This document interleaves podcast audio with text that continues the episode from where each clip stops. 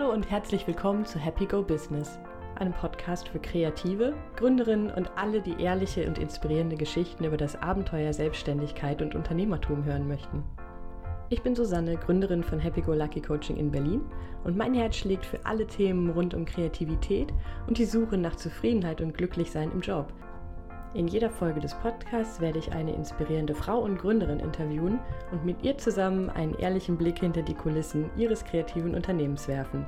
Mir geht es darum, Geschichten und Erfahrungen zu teilen, Mut und Anstöße zu geben und zu zeigen, dass Ängste und Zweifel genauso dazu gehören wie die schönen Seiten der Selbstständigkeit. Glaube, es geht vielen Frauen da draußen so, dass sie halt an sich zweifeln oder eine Gründung gar nicht in Erwägung ziehen, weil sie denken irgendwie, ja, die Selbstständigen, das sind die anderen. Und darüber aber mit sich in diesen Prozess zu gehen, Mindset-Arbeit zu machen und da auch, ich sag mal, alte Wunden irgendwie zu heilen aus der Kindheit, das fand ich jetzt persönlich in meinem Weg ähm, super wichtig.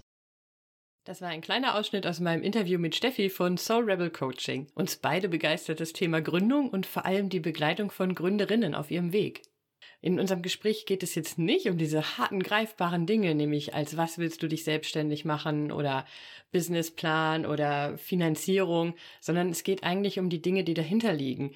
Die Begriffe, die man oft hört, aber manchmal nicht genau versteht, was eigentlich dahinter steckt, nämlich Mindset, Glaubenssätze, innere Überzeugung, also all die innere Arbeit, die auch zu einer Gründung dazugehören. Und da ist Steffi, die gemeinsam mit Caro hier in Berlin Soul Rebel Coaching betreibt, Expertin auf dem Gebiet. Deswegen ist es sehr, sehr spannend zu hören, was sie zu dem Thema zu sagen hat. Und natürlich teilt auch sie ihre eigene Geschichte und warum dieses Thema auch für sie persönlich so wichtig ist, weil sie selber auch die Erfahrung gemacht hat, wie wichtig es ist, sich auch diesen inneren Aufgaben zu stellen, wenn man in die Selbstständigkeit geht und was passiert, wenn man das nicht macht. Du merkst in dem Gespräch unsere gemeinsame Begeisterung für das Thema und ich hoffe, das überträgt sich auch. Also viel Spaß beim Zuhören. Wir sind praktisch schon mittendrin. Wir sind quasi schon mittendrin, genau. Ich weiß ja so ein kleines bisschen darüber, was ihr, das ist in dem Fall nochmal wichtig, du bist ja nicht alleine selbstständig, sondern du bist Tandem selbstständig, oder? Genau, wir sind ein Duo. Genau. Ja. Ich weiß, dass ihr das Thema Selbstvertrauen ja auch habt. Ne? Also ihr arbeitet, korrigier mich, wenn das falsch mhm. ist, ja hauptsächlich mit Frauen. Mhm. Und das Thema Selbstwert, Selbstbewusstsein steht ja im Fokus von dem, was ihr als Coaches, als Soul Rebels macht, richtig? Genau, richtig. Und da habe ich mich gefragt, wann oder wie ist das Thema Gründung ins Zentrum gerückt? Oder ist das so? Ist das jetzt für euch ein Thema, was ihr euch so ein bisschen genommen habt und sagt, das ist eigentlich super wichtig? Oder wie es reinkam? Ja, genau. Also es sind viele unserer Klientinnen äh, kommen tatsächlich mit dem Wunsch, was Eigenes zu machen. Also die meisten kommen mit beruflichen Themen und da geht's viel um äh, Sinnsuche. Ich mhm. bin nicht mehr erfüllt in meiner Anstellung. Irgendwie spüre ich, ich brauche was anderes. Und viele spielen eben mit dem Gedanken, sich was Eigenes aufzubauen, kommen dann aber natürlich mit vielen Zweifeln in Kontakt. Und wie mache ich das überhaupt? Und ähm, dadurch ist dieses Thema Gründen, ist, ich sag mal, von der Seite hereingerutscht in den, ähm, in den Fokus, auch was die Coachings angeht. Und ich liebe es einfach selber als Thema. Also ich finde Gründen und selbstständig sein absolut spannend. Es war eine der besten Entscheidungen meines Lebens, da äh, den Weg zu gehen. Und deswegen liebe ich es halt auch drüber zu sprechen. Ähm, und äh, ja, das sind eigentlich so die zwei Komponenten. Ne? Die Klientinnen bringen es mit und äh, mein eigenes, mein eigener Wunsch, das in die Welt zu tragen und auch die Frauen zu ermutigen und sich da selber eben auch zu vertrauen, den Weg zu gehen, weil ich hatte super viel Angst die ja. ganze Zeit. Das äh, gehen wir gleich noch mal rein. Mir ist aber eben noch so in der Vorbereitung ist mir ein Gedanke gekommen, der mich so ein bisschen die letzten Wochen begleitet hat und da würde ich dich direkt mal fragen, mhm. was so deine Meinung oder deine Gedanken dazu sind wir sind jetzt ja quasi immer noch in dieser Corona-Phase. Und was die mit, glaube ich, vielen, mit uns allen gemacht hat, ist, dass nochmal, ja, natürlich hat das gewisse Ängste geweckt und ich glaube auch ganz stark nochmal so ein Sicherheitsbedürfnis. Mhm. Ich habe so ein paar Unterhaltungen auch geführt und ich merke es auch bei mir selber, dass man einfach durch diese Erfahrung, dass Dinge, die man für selbstverständlich und sicher gehalten hat, von einem Tag auf den anderen auf den Kopf gestellt werden. Mhm. Und diese Unterhaltung, okay, man ist jetzt doch nochmal froh, dass man irgendwie einen sicheren Job hat oder einen sicheren Job nebenbei hat oder man überlegt, was man vorher war, man irgendwie auf dem Sprung nach einer Veränderung und stellt das nochmal hinten an, mhm. weil plötzlich denkt man vielleicht doch nicht. Mhm. Da habe ich mich gefragt, was bedeutet das für Menschen, die mit dem Gedanken spielen, sich selbstständig zu machen? Hm, das ist eine spannende Frage. Also ich muss sagen, im, im Zuge von Corona hatte ich die Erkenntnis, dass eigentlich die Selbstständigkeit das sicherste ist, was man machen kann. Und ich muss dazu sagen, ich komme von dem Glaubenssatz und von meinen Eltern her erzogen, von dem Gedanken, Selbstständigkeit ist gefährlich. Und jetzt bin ich eben durch Corona, durch die Erfahrung ähm, bei dem Gedanken gelandet, krass, im Grunde, was ich beobachte in meinem Umfeld oder auch in den Medien, dass Leute, die vermeintlich sichere Jobs hatten, in vermeintlich sicheren äh, Anstellungsverhältnissen, plötzlich von heute auf morgen in Kurzarbeit landen, vielleicht gekündigt werden und so weiter. Und da hat es für mich irgendwie Klick gemacht, weil ich gemerkt habe, okay, aber ich kann mich auf meine Ideen verlassen und ich kann mich mittlerweile auch auf die Idee oder auf den Gedanken verlassen, dass ich aus meinen Ideen Geld machen kann. Und das gibt mir eine sehr große innere Sicherheit. Und ich glaube, man kann diese Sicherheit im Innen finden. Das war sozusagen der Weg, den ich die letzten Jahre gegangen bin. Oder man kann die im Außen suchen, in Arbeitsverträgen, in einem regulären Gehalt. Und beides ist völlig legitim. Ich habe das auch gemacht mit den Arbeitsverträgen und dachte immer, wenn ich den Arbeitsvertrag unterschreibe, dann bin ich sicher. Um festzustellen, dass es letztendlich halt, diese Sicherheit gibt es nicht. Und ich glaube, das sind so zwei Wege, für die man sich entscheiden kann. Und ich glaube, Leute, die jetzt vielleicht ihr Gründungsvorhaben nach hinten geschoben haben, das kann ich verstehen aus einer psychologischen Sicht, sage ich mal, ne, dass man dann denkt, oh nee, dann lasse ich lieber die Finger davon.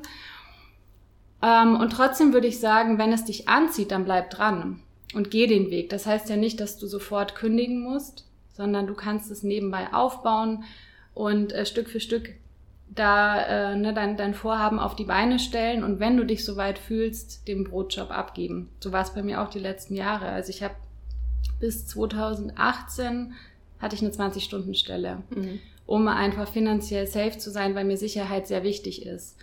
Und ähm, ich merke immer wieder, auch viele Coaches propagieren das Bild von finde deine Berufung und dann ist alles geil. Und äh, mir ist das manchmal ein bisschen zu realitätsfern, weil wir müssen alle unsere Miete bezahlen. Wir haben ein Sicherheitsbedürfnis, egal ob Corona oder nicht Corona. Die einen mehr, die anderen weniger. Aber da so die, die, ähm, ich sag mal, die Vorstellung aufzumachen, sich für diese Zweigleisigkeit zu entschließen, das finde ich ist ein schöner Weg. Und das kann man auch in Zeiten von vermeintlich großer Unsicherheit starten. Also da möchte ich jeden, der das hört, ermutigen, dran zu bleiben. Hm.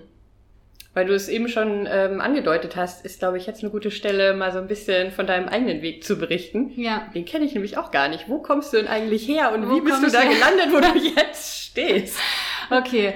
Ähm, wo komme ich her? Okay, also ich glaube, vom Studienabschluss her, das ist vielleicht mal so ein, ein äh, interessanter Punkt, bin ich Kultur- und Sozialanthropologin. Ich bin Geisteswissenschaftlerin, ich hatte meinen Master in der Tasche und ich stand vor der Frage, wie geht's jetzt eigentlich weiter? Äh, genau, da stellen sich mir viele Fragen. Was, also wahrscheinlich ist das auch die Frage, die du dir gestellt hast, was macht man damit? Oder gibt es alles so einen, und nichts? Gibt es da so einen klassischen Weg oder ist es eine von diesen Studiengängen, wo man alles und nichts machen kann? Richtig, alles und äh, alles und nichts und ähm, ich habe in Bayreuth studiert und dort ist ein sehr renommierter Afrika-Schwerpunkt. Das heißt, mein Studium hat sich auch ähm, um eine Auslandsforschung gedreht. Die war in Äthiopien, in Addis Abeba, in der Hauptstadt.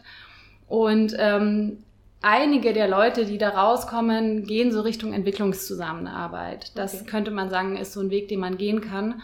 Der hat mich aber nie angezogen. Und ich muss auch gestehen, ich habe mir während des Studiums, warum auch immer, ich mache mir um viele Dinge Gedanken, aber um meine berufliche äh, Zukunft habe ich mir keine Gedanken gemacht. Bin dann auch während der Masterarbeit von Bayreuth nach Berlin gezogen, habe die hier fertig geschrieben, abgegeben und dann war erstmal so, okay, jetzt ist ja diese Studienblase geplatzt, was machst du denn jetzt? Ich schreibe ganz gerne und dann habe ich mir gedacht, okay, ich probiere mich im Journalismus aus. War dann da, ich glaube, ein Jahr oder anderthalb Jahre unterwegs, habe Praktika gemacht, habe gemerkt, okay, schreiben ja, journalistisch arbeiten nein, ich brauche was mit Menschen. Und darüber hat sich eigentlich so ein ähm, ich sag mal, Orientierungsprozess ergeben. Ich habe mir dafür eben auch Zeit gelassen, habe parallel immer im Einzelhandel auch gearbeitet, habe Klamotten verkauft und äh, habe mich parallel eben mit der Frage beschäftigt, was soll es eigentlich sein. Mhm. Dann gab es eine 14-monatige Bewerbungsphase, in der ich ein Vorstellungsgespräch hatte. Also da ging es echt noch mal an die Substanz. Und ich habe mich immer aber gefragt, okay, was brauche ich? Ne? Dann habe ich in der Obdachlosenhilfe gearbeitet. Okay, mit Menschen ist cool, aber nicht ähm, in dem Kontext. Und über diese Fragen, die ich mir laufend gestellt habe, kam ich zu dem Ergebnis, ich habe Bock, Menschen in Veränderungsprozessen zu begleiten. Und weil ich brauche dieses Gefühl von, es geht was voran. Also es frustriert mich, wenn man so tröpfchenweise Hilfe gibt und dann ist es ganz nett, aber die Person kommt nicht in den Prozess. Und eines Tages, und das war echt ein lebensverändernder Moment, wenn man so will, saß ich an meinem PC, ich habe nach Jobs gesucht und dann war da auf einmal eine Coaching-Webseite. Keine Ahnung, wo die herkam. Ich weiß, da war viel Gelb auf der Seite. Ich hatte bis dahin nichts von Coaching gehört. Ich wusste nicht, was es ist. Ich habe mir die Texte durchgelesen und habe gewusst, ich werde auch so eine Coaching-Webseite haben. Keine Ahnung wie, aber ich werde die mal haben. Das, was da steht, das erzeugt so eine Resonanz. Das, das irgendwie, irgendwas ist da. Ah, Zwischenfrage, hast du es damals auch schon Resonanz genannt? Das ist so ein Coaching-Wort. das ist ein Coaching-Wort, da hast du recht. ähm, ich glaube nicht, nee, damals habe ich es nicht Resonanz genannt. Also das, das war vielleicht ein Gefühl, was Jahren. noch kein Wort hatte. Richtig, ne? genau. Und diesen Gefühlen zu vertrauen, ich glaube, das ist eine ganz, ganz wichtige Sache. Und ich glaube, auch viele Zuhörerinnen oder Zuhörer kennen das Gefühl, dass man intuitiv spürt, da ist irgendwas, was mich reizt. Und dann sägt aber der Kopf drüber hinweg, ja, nee und so. Und äh, es ist ja dann auch selbstständig und wie soll ich davon leben können, bla bla bla. Und dann vernachlässigt man das. Ja, Moment, aber äh, beschreib dieses Gefühl nochmal genau. Also wie merkst du, das ist glaube ich auch bei jedem ein bisschen ja. anders, aber das ist ja oft eine körperliche Reaktion. Ne? Richtig. Ne? Wie, wie äh, stellt die sich bei dir dar? Kannst du das sagen? Mm, gute Frage. Also ich glaube, der wichtigste Punkt ist, den du jetzt genannt hast, es ist eine körperliche Reaktion. Ne? Es ist nichts, was vom Kopf kommt. Und ich spüre im Körper wie so ein Gefühl von Stimmigkeit. Ähm, ich habe das auch, wenn ich schöne Dinge sehe, dass die mich so berühren, dass da wie so ein inneres Klicken entsteht. Mhm. Oder so ein, so, so ein ähm, Vibrieren, so ein, dass irgendwie so im Bauchbereich, äh, Herzbereich irgendwie so eine, wie so eine positive Aufregung da ist. Mhm. Und so ein Gefühl von, da schieben sich gerade ja, wie dieser Moment, wenn man Puzzle macht und man findet das passende Teil und drückt die zusammen und dieser Moment von Klick. Mhm. Man, ah, okay, so fühlt sich das an. Mhm. Und das war in dem Moment da. Und dann bin ich dem im Grunde gefolgt. Sofort? Ähm, Weil häufig ist es ja nicht unbedingt so. Du hast ja eben auch gesagt, der Kopf schiebt es dann erstmal ja. weg. Ich glaube, es war relativ unmittelbar, weil ich habe dann angefangen, Ausbildungsinstitute zu recherchieren. Und jetzt rückblickend betrachtet, frage ich mich so, hä, wo kam das her? Aber ich, ja, ich habe die dann recherchiert, habe auch recht schnell Telefonate mit denen geführt und habe dann drei mir angeguckt und das dritte war es dann auch. Und auch bei der Besichtigung oder bei dem Kennenlernen der Ausbildungsinstitute, auch da habe ich wieder geguckt, wie fühle ich mich denn dabei. Mhm. Bei den ersten beiden hat es einfach nicht geklickt. Und beim dritten, ich kann es dir kognitiv nicht beschreiben, was da los war, warum, woran ich das festgemacht habe, aber es war ein Gefühl von hier, hier muss ich jetzt hin. Und das Witzige war, ähm, ich habe das Institut recherchiert, ich wollte rausfinden, wann genau der Infoabend losgeht, war auf der Webseite und dann war rechts oben so ein kleiner Banner, Praktikanten gesucht. Ich dachte mir, wie geil. Hab reingeklickt und dann wurde es noch besser, denn als Praktikantin hat man die Coaching-Ausbildung kostenfrei bekommen. Und ich dachte mir so, wow. Und die hat ja einen Gegenwert von knapp 6000 Euro. Ähm, und alle Seminare kann man besuchen und so. Und dann wusste ich, okay, da will ich Praktikantin sein. Kommt wie gerufen. Dann habe ich meine, ich hatte damals zwei Jobs, alles umstrukturiert, dass ich dann Praktikantin werden konnte. Um das so ein bisschen zeitlich einzuordnen, welches Jahr war das ungefähr? Ähm, 2014, 15, glaube ich. Mhm. Ja, ich habe Ende 2014 mein Praktikum angefangen, Anfang 2015 ging die Coaching-Ausbildung los. Mhm. Genau. Dann war ich sieben Monate Praktikantin, dann hatte ich noch eine Honorarstelle danach bekommen und dann ging es so weiter. Du hast eben gesagt, du wusstest, also du bist zufällig, du weißt gar nicht mehr wie, auf dieser Website gelandet. Was für ein Bild hattest du denn überhaupt wo du dachtest, okay, das macht man mit dieser Ausbildung hinterher. Also das ist ein Was man damit Coach. macht? Ja, ja, ich hatte keins. Ich hatte keins. Ich weiß es nicht. Ich hatte keins und ich kann es nicht beschreiben. Ich weiß noch, es gab, ähm, na und ich muss ja dazu sagen, also ich hatte ja diese 14 Monate Bewerbungsphase äh, vor mir, äh, hinter mir. Und da ging ich dann, also ich wusste als Geisteswissenschaftlerin, ja, bis zum Jahr, ne? Nach sechs Monaten war ich noch, ja, kommt schon was. Nach neun Monaten, fuck, wo bleibt der Job? ne, Kollegen im Einzelhandel haben mich angesprochen, Steffi, was ist denn los? Du hast so abgenommen, ne? du wirkst irgendwie gestresst und so, ja, war ich auch. Nach zwölf Monaten war dann so, okay, jetzt sollte mal was kommen. Nach 14 Monaten, also da war dann halt auch so, Alter, wo ist dieser scheiß Job? Ich will einfach irgendwie was mit meinem Master anfangen. Ich wollte gerade sagen, das ist ja auch nicht ganz einfach, wenn man ein abgeschlossenes Studium hat. Ja. Äh, dann irgendwann hat man ja auch das Gefühl, man wird irgendwie abgehängt oder oder wie war das? Also zeitlich so das Gefühl abgehängt zu werden hatte ich nicht. Ich glaube, es gab immer so zwei Ebenen. Es gab eine Ebene, auf der ich wirklich dann schon auch gestresst war und es gab, weil ich habe alles gemacht, was du dir vorstellen kannst, um einen Job zu finden. Alles. Also wirklich alles, was mir eingefallen ist, habe ich gemacht. Und es hat nicht funktioniert. Und parallel gab es aber diese, diesen Strang von, da war ein Gefühl, das ist gut so, wie es ist, du kommst irgendwie an. Also neben dieser Stressebene gab es auch so eine Vertrauensebene und der bin ich im Grunde gefolgt. Mhm bevor ich die Ausbildung angefangen habe, war ja auch die Frage im Raum, okay, ist die Ausbildung was für dich? Ne? Weil wenn ja. du es ja, äh, wenn du es lernst, ist es was anderes, als wenn du als Coach arbeitest. Und ähm, ja, ich habe, ich stand gesund äh, an, an Haltestelle Gesundbrunnen, habe mit einer Freundin telefoniert, bevor, also ich hatte mich entschieden, es zu machen, aber ich hatte natürlich große Angst, ob es das Richtige ist. Und ich habe ins Telefon geheult und ich habe gesagt, ja, aber Kathi, was ist, wenn es wieder nicht das Richtige ist? Ne? Was ist, wenn diese Suche nie aufhört? Mhm. Und gleichzeitig war aber eben diese Vertrauensebene da. Und der bin ich einfach rigoros gefolgt. Ich war dazu noch 29 oder 28, ne? Ich war kurz vor 30 und dachte, jetzt gebe ich schon wieder Geld aus. Ich wollte doch Geld verdienen. Bla bla bla. Und habe aber einfach, ähm, ich bin diesem schmalen, goldenen Faden einfach gefolgt, der in mir da war. Und ich hatte keine Vorstellung, letztendlich ist äh, geklickt hat es am ersten Ausbildungswochenende, das war dann schon 2015, da haben wir eine Übung gemacht und ich war in der Rolle des Coaches und hatte eine äh, fiktive Klientin sozusagen sitzen und ich stand an diesem Flipchart und da hat es Klick gemacht. Ich hatte meinen Edding in der Hand und ich wusste, geil, das ist es. Und in dem Moment war ich so erleichtert, weil diese Suche, die ja dann da schon, ich sag mal, die, die Frage, was ist es für mich beruflich, das waren ja dann schon nicht mehr 14 Monate, das waren ja im Grunde noch ein Jahr davor mich im Journalismus ausprobiert und dann noch mal vier Monate, bis die Coaching-Ausbildung losging. Das waren ja über zwei Jahre mhm. und dann hat's Klick gemacht. Und dann wusste ich, okay, in dem Moment, das ist es. Genau, aber der Weg dahin war halt, ähm, was heißt lang? Lang eigentlich auch nicht. Ich glaube, es war die Zeit, die nötig war, um es zu finden. Und trotzdem war ja dieser Klickmoment, den du beschreibst, ja, war ja noch kein also Ende sowieso nicht, aber war ja immer noch am Anfang der Ausbildung. Das ist ja immer noch sehr weit entfernt mhm. von heute eigentlich. Ne? Ja.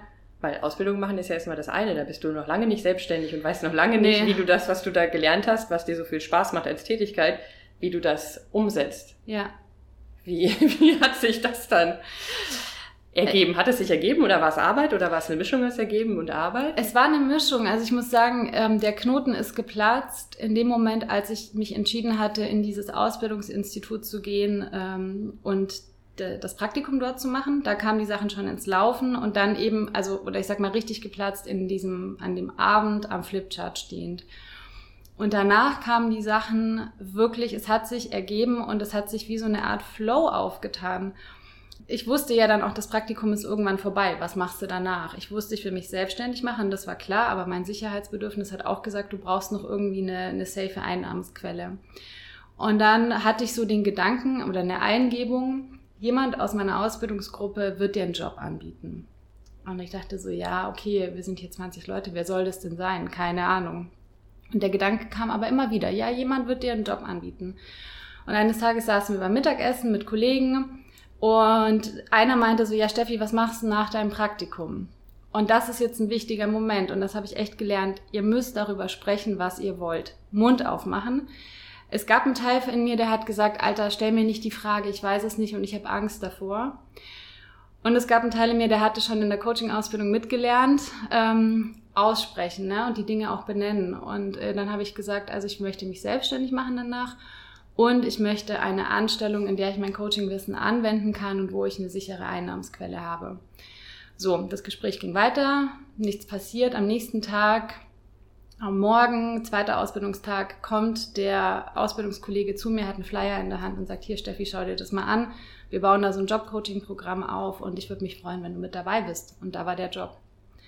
Und ähm, ja, dann war ich da Honorarkraft, dann hatten die mich nochmal angestellt. Dann gab es intern ich sag mal, unschöne Geschichten. Da bin ich gegangen, habe eine Bewerbung dann geschrieben, bin an der Humboldt-Uni gelandet, war da nochmal anderthalb Jahre und parallel hat immer die Selbstständigkeit aufgebaut. Das klingt ein bisschen nach Magie. Das ist, man könnte sagen, Magie, ich würde sagen oder behaupten, jeder hat die Fähigkeit und jeder hat die Antennen, ähm, diese Magie zu kreieren oder wahrzunehmen. Ähm, ich glaube, es ist im Grunde eine Ebene, die, die, also Dinge zu empfangen, eine gewisse Offenheit ähm, und dem zu vertrauen, dass man sie empfängt, weil ich hatte ja auch den Gedanken, hä, was, was, äh, wie kommst du auf den Gedanken? Aber es, es ist auch so wie eine andere Frequenz. Es ist nicht so ein Gedanke, sondern eher so ein, so ein empfangendes Ding und dem zu vertrauen. Mhm. Ja, das ist so ein bisschen das, was unter dem, was nach außen erstmal nach Magie, was ich eben gesagt mhm. habe, man könnte auch sagen Zufall oder irgendwie Glück. Mhm so ist quasi das, was man auf der Oberfläche sieht, aber darunter ist das, was du eben auch beschrieben hast, dass du ja im Grunde auch angefangen hast, immer mehr zu vertrauen, was sich richtig anfühlt. Genau. Also dem, was du im Innen spürst, ein bisschen mehr Gehör zu schenken als in dem, was im Außen. Da richtig. wird sicher auch eine Menge los gewesen ja. sein. So, ja. ne? Also haben wir noch gar nicht drüber gesprochen, was, was sagen die Eltern, was für eine Erwartungshaltung haben die, wie ist das mit dem Umfeld, die Studienkollegen, was machen die eigentlich? Also es gibt ja viel Rauschen von außen, mm, äh, auf das man auch hören kann. Es klingt ja. ein bisschen, als ob du, was du gesagt hast, ein bisschen mehr nach innen auch gelauscht hast. Genau, und ich denke, das ist auch der Weg, also, oder meiner Erfahrung nach der Weg, der ähm, zu Ergebnissen führt, die einen halt wirklich langfristig glücklich machen können, weil die Antwort liegt nicht im Außen und ich würde behaupten, jeder, der zuhört, ähm, weiß im Grunde, was er oder sie wirklich will. Die Frage ist, traue ich mich dem zu vertrauen?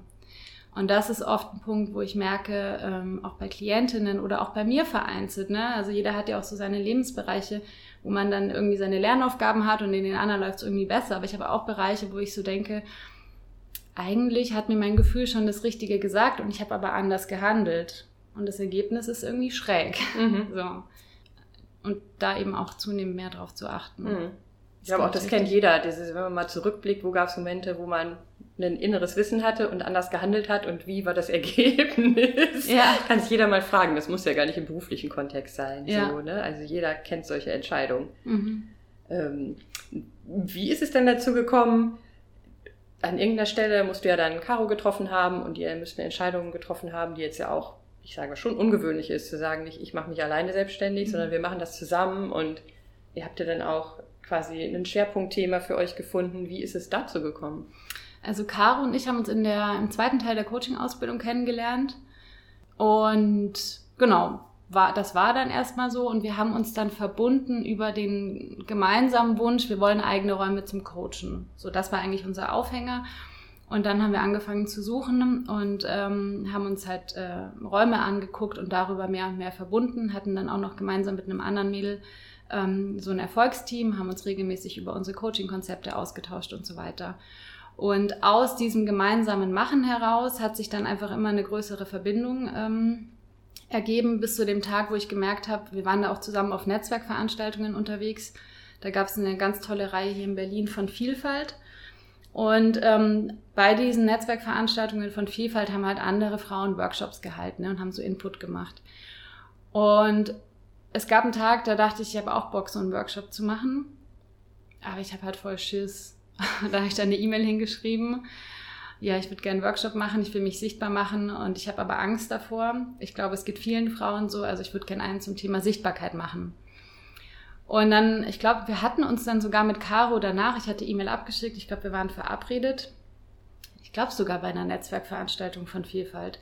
Naja, und dann bin ich mit meinem Rad aus meinem Hof raus und habe mir gedacht, okay, ich kann das jetzt alleine durchziehen oder ich kann ja Caro, die ich gleich treffe, fragen, ob sie Lust hat mitzumachen. Und das war auch wieder so ein Moment, wo ich gemerkt habe, und davor hatte ich mir überlegt, ich hätte gerne Sparingspartnerin, ne? hatte ich mir auch aufgeschrieben. Und dann dachte ich, okay, Steffi, wenn du das auf deinem Zettel stehen hast, Sparingspartnerin, dann ist ja jetzt auch eine Entscheidung gefragt. Alleine oder Caro fragen. Und dann habe ich gesagt, okay, ich frage Caro. Dann bin ich dahin geradelt, habe gefragt, du, ich habe eine Workshop-Idee, hast du Bock mitzumachen? Ja, klar. Und dann war die Sache eigentlich geritzt und von dem Moment an haben wir gemerkt, wir können super gut ähm, gemeinsam Sachen vorbereiten, aufbereiten, aber auch gemeinsam vor Leuten stehen und das Ding durchziehen. Und dann war der Workshop an meinem Geburtstag, 27. Oktober. Wir hatten eine super gute Zeit. Wir sind danach rausgegangen, so total beschwipst von der Erfahrung und haben gesagt, geil, jetzt machen wir mehr. Und für den nächsten verlangen wir Geld. Und dann ging's los. Also es gab nicht, das finde ich aber wichtig, es war nicht die große monumentale Entscheidung, wir wollen ab jetzt unsere Nein. berufliche Zukunft gemeinsam nee. verbringen. Nee. Es gab keinen Nein. quasi beruflichen Heiratsantrag, Nein. sondern es gab eine kleine Veranstaltung, wo ihr das getestet ja. habt und habt dann gemerkt, Richtig. das ist super, lass uns mehr davon ja. machen. Und das würde ich auch jedem raten, weil es ist, glaube ich, wie so ein bisschen bei der Partnersuche. Ne? Wenn ich jetzt sage, ich muss jetzt den Ehemann finden, dann wird es halt schwierig. Ne? Man kann so einen Co-Founder finden, äh, aber ich glaube, wenn man offen ist ähm, und sich ausprobiert mit Leuten, ist es eine viel natürlichere Art, ähm, mhm. sich zusammenzufinden. Und das war dann eigentlich wirklich ein, so ein ganz organischer Prozess und wir haben einfach gemerkt in dem Prozess, wir haben Bock, mehr zu machen, mehr zu machen. Und dann irgendwann saßen wir beim Steuerberater, haben äh, offiziell dann auch die GBR gegründet, Geschäftskonto und haben uns dann wirklich auch ähm, formal richtig miteinander verbunden und dadurch auch richtig zueinander bekannt. Ne? Äh, auf einer, auf einer formalen Ebene. Mhm. Ich bin mir sicher, es gibt viele, ganz viele positive Aspekte in so einer Zusammenarbeit. Man hat den Austausch, man mhm. hat jemanden, der nochmal anders ist, der einen, man kann sich gegenseitig beruhigen, man kann sich gegenseitig aufputschen, man hat einfach eine andere Perspektive automatisch. Also mir persönlich fallen die positiven Aspekte sehr leicht, weil ich auch einfach viel Teamarbeit kenne und weiß, wie schön das ist. Was mich aber speziell interessiert, weil wir sonst auch eine ganze Folge nur darüber machen mhm. könnten. Das will ich aber gar nicht. Mich interessiert, was so die Hürden sind, auf die ihr getroffen seid. Ihr seid jetzt, macht das ja schon ein paar Jahre jetzt gemeinsam. Wir machen das jetzt dreieinhalb Jahre zusammen. Was sind so die größten Herausforderungen in dieser Gründung im Team, sag ich mal? Also ich sag mal, ähm, jetzt, ich habe es nie so richtig als Herausforderung erlebt, so, oh Gott, wie sollen wir das schaffen? Aber es ist halt da ist eine zweite Person, man ist quasi wie verheiratet miteinander ne? und, und zieht da dieses Unternehmen gemeinsam hoch. Wir triggern uns gegenseitig, ne? wie sich Menschen halt auch triggern. Also Caro ist, wie sie ist und ich bin, wie ich bin und ähm, da entsteht durchaus auch Reibung. Ne? Das ist ähm, auch einer der größten Lernprozesse bisher, ähm, so eng mit einer Person zu arbeiten. Ähm, ja, ich komme mit meinen eigenen Mustern in Kontakt dadurch. Äh, das ist manchmal auch einfach echt konfrontierend. Caro kommt sicherlich auch mit ihren in Kontakt und ähm, uns kommt natürlich zugute, dadurch, dass wir beide Coaches sind, äh, haben wir von der Kommunikation her eine ganz gute Ebene, aber wir hatten auch eine Situation, äh, ne, wir hatten immer gute Ebene, gute Ebene und waren so um ein Thema gekreist und haben schon gemerkt, es wird jetzt aber so ein bisschen enger, da haben wir uns selber einen Coaching-Termin geholt und einen Tag vor dem Coaching-Termin ist die Bombe geplatzt und wir haben wirklich gestritten zum ersten Mal. Und ähm, ja, wenn man im Duo unterwegs ist, ist man gezwungen, sich mit dem anderen auseinanderzusetzen. Und das ist wunderschön und das kann halt aber auch echt anstrengend sein.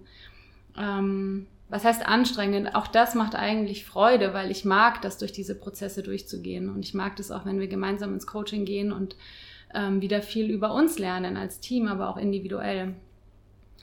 Ähm, also dieses Aneinanderreiben war eine Herausforderung. Für mich war es am Anfang eine Herausforderung, mich einzulassen. Also ich habe da auch gemerkt, äh, wir waren mit eigenen Coaching-Konzepten unterwegs und haben uns dann miteinander verbunden und dann hatten wir so drei Konzepte parallel.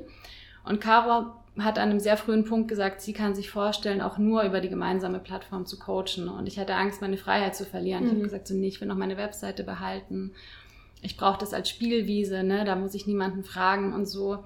Und das war halt auch so ein Prozess, da habe ich gemerkt, habe ich einfach Zeit gebraucht, mich einzulassen, bis ich meine dann auch abgeben wollte.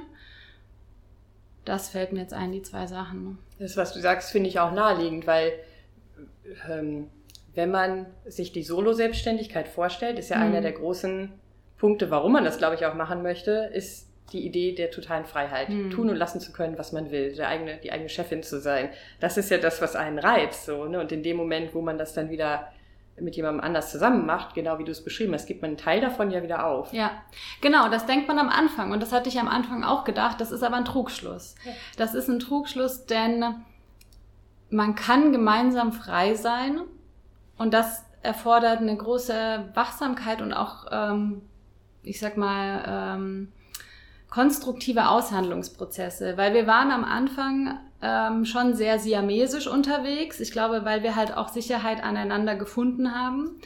Und was wir jetzt über die letzten dreieinhalb Jahre erleben, ist, dass wir uns selbst immer mehr am eigenen Profil finden. Ne? Mhm.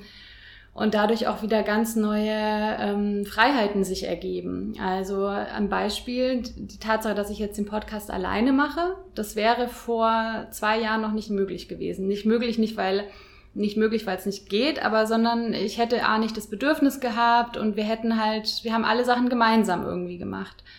Und ähm, ja, das ist eigentlich, ähm, glaube ich, wie gesagt, ein Trugschluss und ich glaube auch an die Solo-Selbstständigen da draußen, man darf sich da auch ehrlich fragen, ähm, aus welchen Gründen, äh, also bin ich Solo-Selbstständig, was verbinde ich mit Freiheit? Und ich glaube, sich ähm, an ein Konzept von Freiheit festzuhalten, was darauf beruht, ich bin immer nur alleine unterwegs und ich kann tun und lassen, was ich will, hat einfach Begrenzungen, weil das ist, habe ich jetzt auch gemerkt, das ist nicht meine Definition von Freiheit sondern auch mit den Bedingungen im Außen einen Umgang zu finden, dass es mir damit gut geht. Das ist eigentlich eine geile, eine geile Freiheit für mich persönlich. Und ähm, da würde ich euch jeden ermutigen, wirklich ähm, nochmal genau hinzugucken und ehrlich zu sich selber zu sein. Weil zu zweit zu sein oder in einem Team ist mega geil. Also ist sicherlich nicht für jeden was, muss ja auch nicht, aber ähm, das in Erwägung zu ziehen, finde hm. ich, ähm, kann sich durchaus lohnen. Ja, finde ich total nachvollziehbar, was du sagst. Also auch aus meiner eigenen Erfahrung mhm. würde ich sagen, ich glaube, dieser, dieser äh, Impuls, ich will mehr Freiheit, ist eine Erstreaktion, weil ja. man ja auch jeder aus einer Geschichte kommt, ja. oft ja aus einer Festanstellung und ne, man, wenn man super glücklich darin wäre in dem Status quo, würde man es gar nicht in Erwägung ziehen. Mhm. Das ist, glaube ich, immer so ein Impuls, ich will mehr Freiheit, ich will mehr machen können, was ich will, nicht was jemand anders mir sagt. Ja. Und dann ist es ein Prozess, erstmal zu gucken, okay, was, was ist denn überhaupt diese Freiheit, dieses Wort? Was bedeutet das genau und mhm. wo hat das auch seine Grenzen und eigenen Herausforderungen und was bedeutet das für mich genau? Ja, und das, was du beschreibst, ich glaube, ähm, es macht einen sehr großen Unterschied, ob ich vor etwas fliehe, in Anführungsstrichen, ne? und das kann ich total verstehen. Ich will aus meinem Job raus, ich will mehr Freiheit, ne? ich fliehe Richtung Freiheit. Ich habe damit große Hoffnungen, äh, verbinde ich damit. Ne? Ähm, oder ob ich sage, es ist praktisch weniger eine Flucht vor, sondern ein inspiriertes hinzu. Und das macht, glaube ich, einen großen Unterschied ähm, in der Dynamik. Denn wenn ich sozusagen auf der Flucht bin und die Freiheit als das gelobte Land ansehe, ich glaube, dann wird es sehr schnell krude und dann ist man, läuft man halt auch Gefahr, enttäuscht zu werden.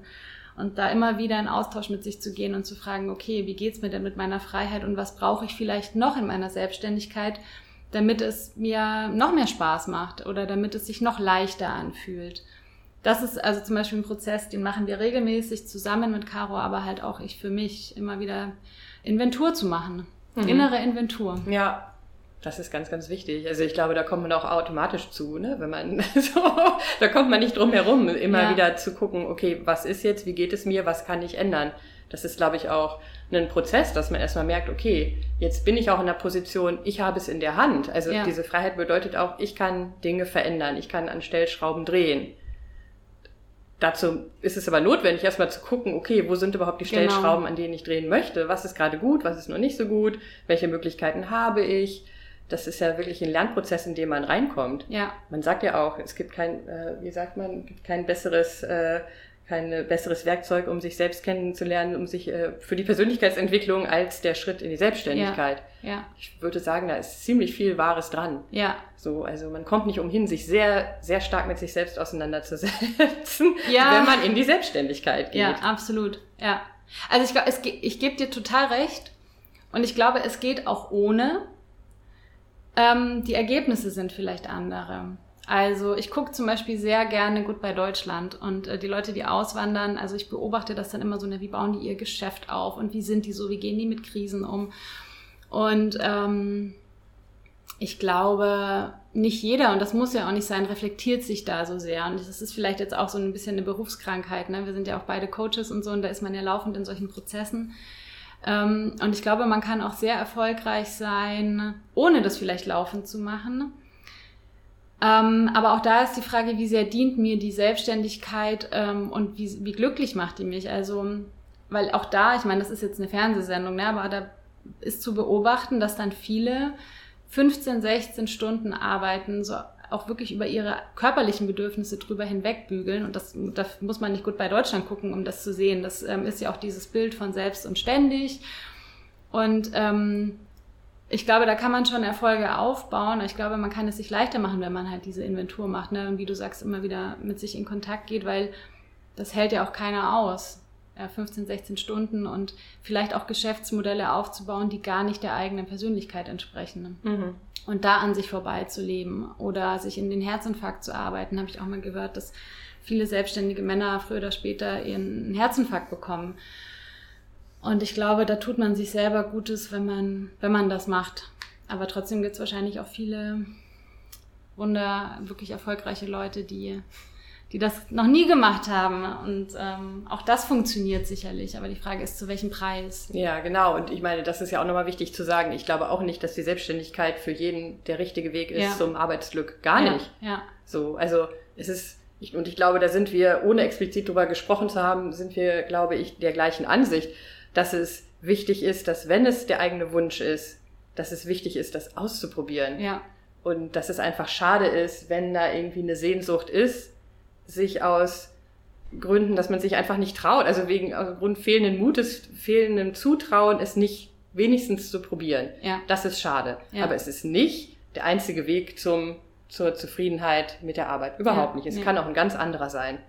Aber wichtig ist da zu gucken, wo, wo gehen denn meine eigenen Impulse hin? Und wenn ich das möchte, nicht es sein zu lassen, weil ich denke, ich traue mich nicht. Ja. Das können doch nur andere. Das ist, das ist schade, da bin ich ganz bei dir, ja. So, und das ist ja auch eure Arbeit, wenn ich es richtig verstehe ansetzt, oder? Das ist der Kern ja. der Arbeit, die ihr als Coaches zusammen macht, oder? Erzähl mal ein bisschen darüber. Ja, also wirklich individuell bei jeder Frau hinzugucken, worum geht's der? Und niemand muss in die Selbstständigkeit. Also ne, das ist mir auch wichtig zu sagen, ist, äh, wir, wir begleiten nicht nur Gründerinnen oder Frauen, die mit dem Gedanken spielen, sondern jede Frau kann mit jedem Anliegen auch mit privaten ähm, zu uns kommen.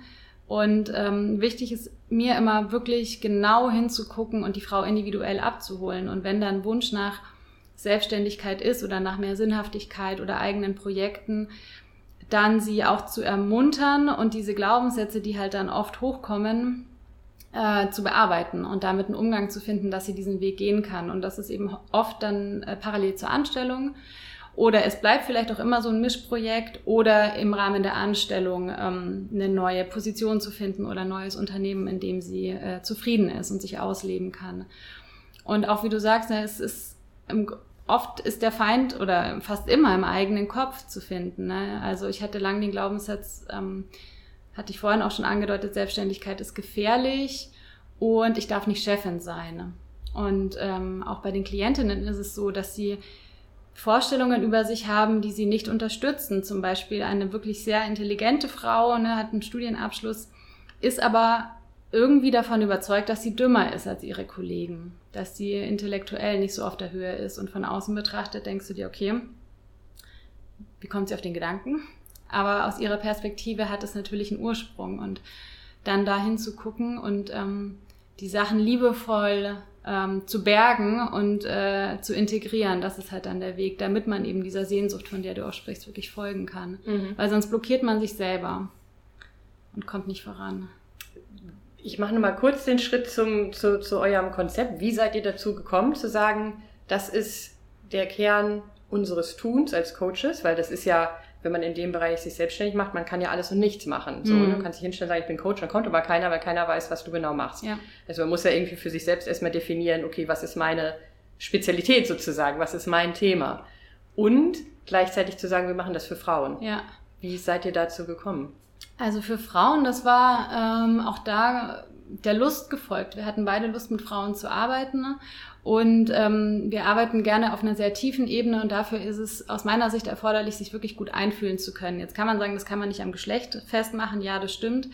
Ähm, aber das war einfach so eine, wir fühlen uns damit wohl und ähm, ich glaube auch da den größten Mehrwert bieten zu können, weil natürlich meine eigene Geschichte halt ein großer Bestandteil ist die da ähm, mit einfließt. Und ähm, will mal sagen, Caro ist in ihrer Ausrichtung vielleicht noch weniger, wenn ich das sagen darf, Richtung Gründen und Selbstständigkeit.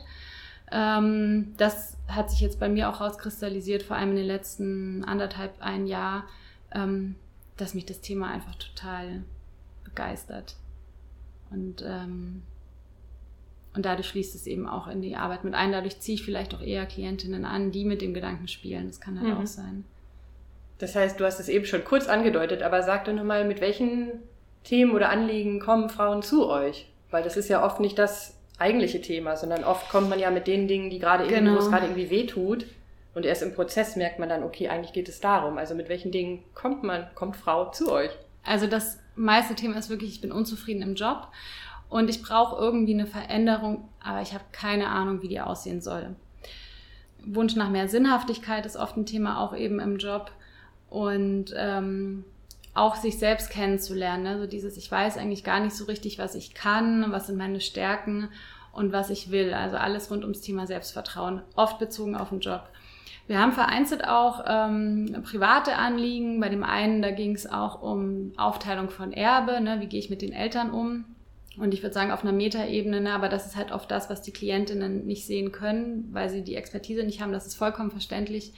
Es geht immer um die Themen, ähm, im Grunde, was wir am Anfang auch schon hatten, dieses sich selbst zu vertrauen ne?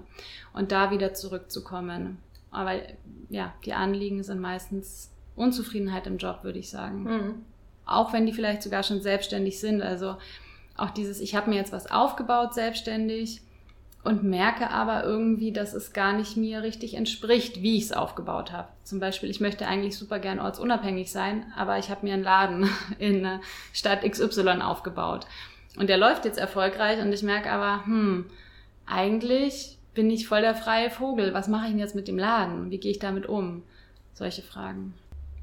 Du hast jetzt eben gesagt, ganz viel geht um das Thema Glaubenssätze. Das Wort Glaubenssatz habe ich auch erst in meiner Coaching-Ausbildung kennengelernt. Vorher wusste ich nicht, mhm. was ist das? Was ist ein Glaubenssatz? also nicht jeder weiß, was Glaubenssätze sind. Ja. Die sind aber in der Arbeit ja total wichtig. Kannst du darüber noch ein bisschen sprechen? Also was genau das bedeutet und welche Rolle die spielen und wie man damit umgehen kann? Ja.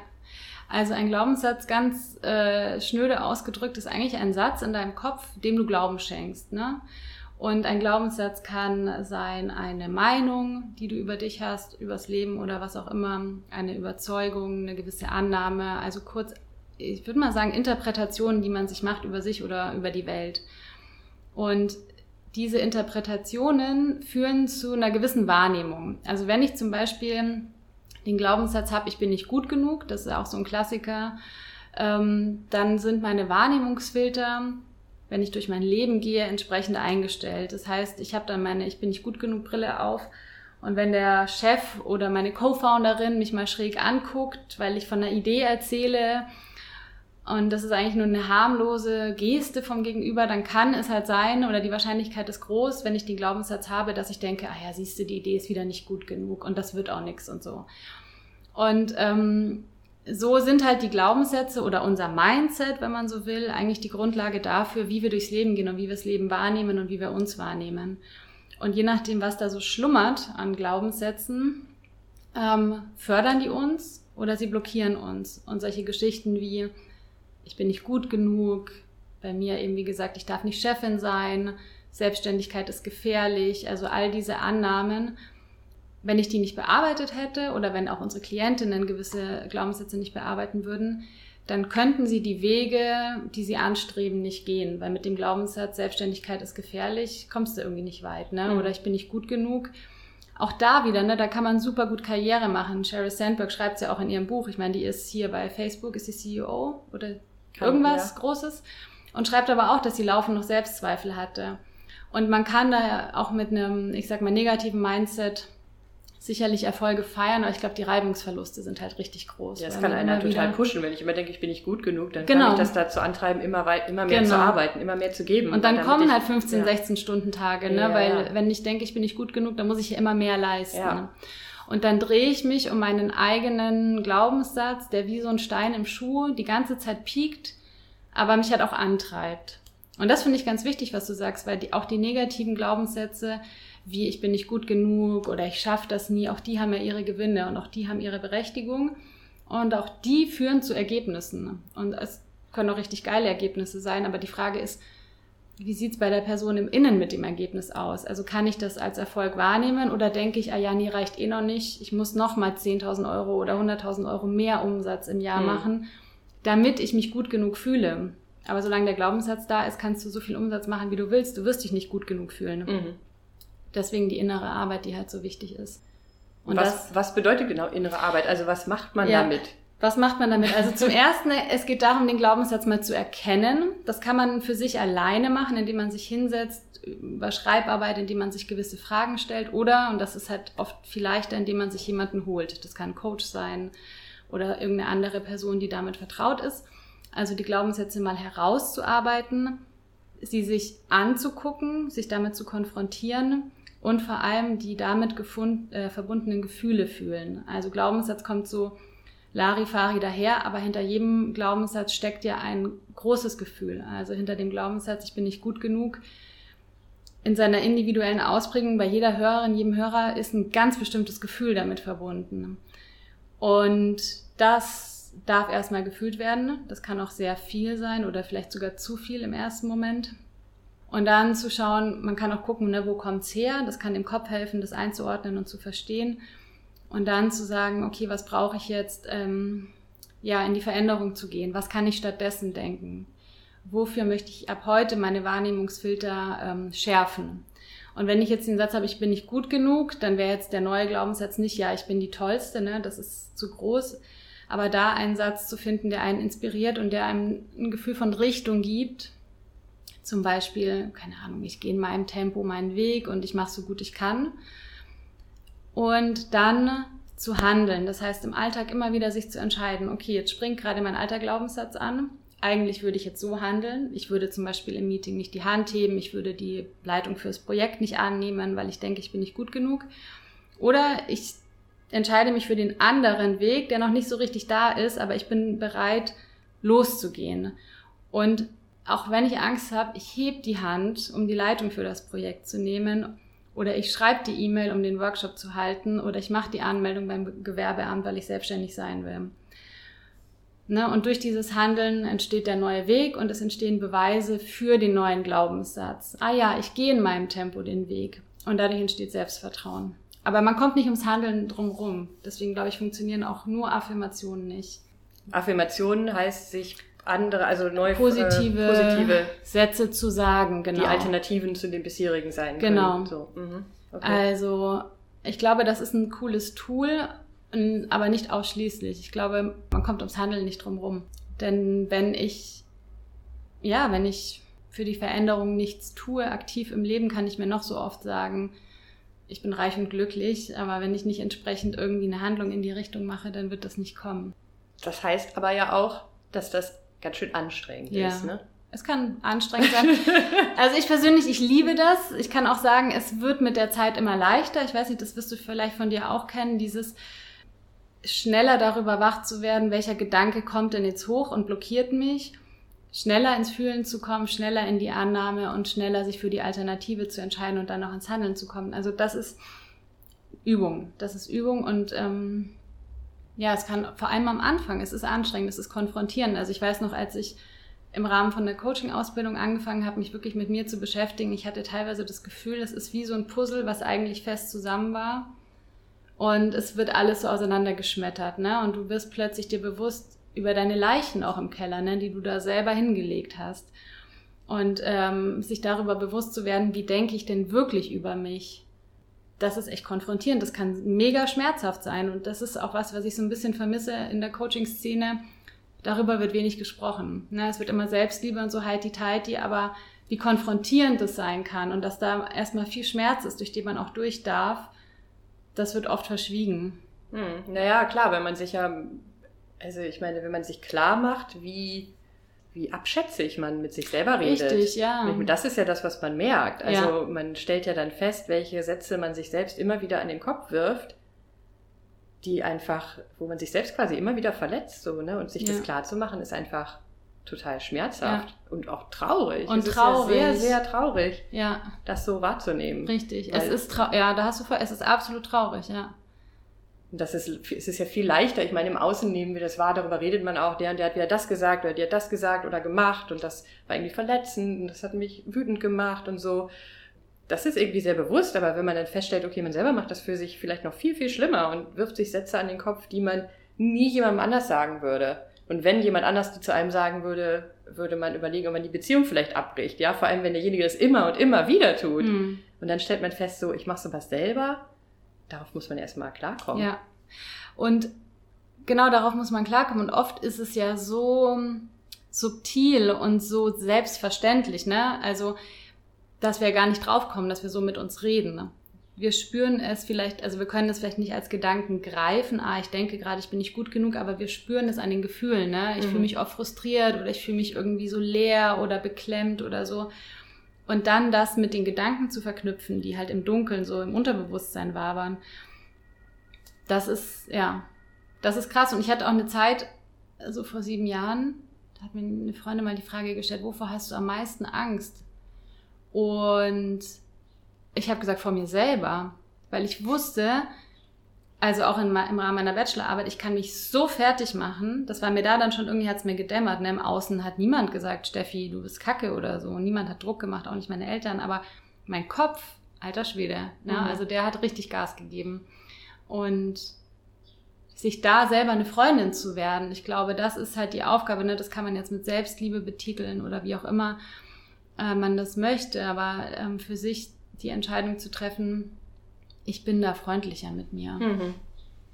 Ja, und das merkt man ja auch äh, in diesem Schritt in die Selbstständigkeit, weil vorher konnte man sich noch sagen, okay, mein Chef, meine Chefin, die ja. sind so blöd und die bringen mich dazu, dass ich hier ewig im Büro sitzen muss und unliebsame Aufgaben mache und mein Wochenende nicht richtig genießen kann. Und dann stellt man manchmal fest, so, hm, okay, wenn es von außen nicht mehr da ist, ich, wie, welche Chefin bin ich mir denn eigentlich selber? Ja. Also man hat vielleicht diesen Wunsch, ich möchte das für mich selber sein, in der Hoffnung auf Freiheit. Und dann festzustellen, okay, wie viel Freiheit gebe ich mir denn selber? Richtig. Also ich habe festgestellt, ich ich brauche wirklich niemanden, der mich von außen antreibt. Das kann ich schon selber ganz, mhm. ganz gut.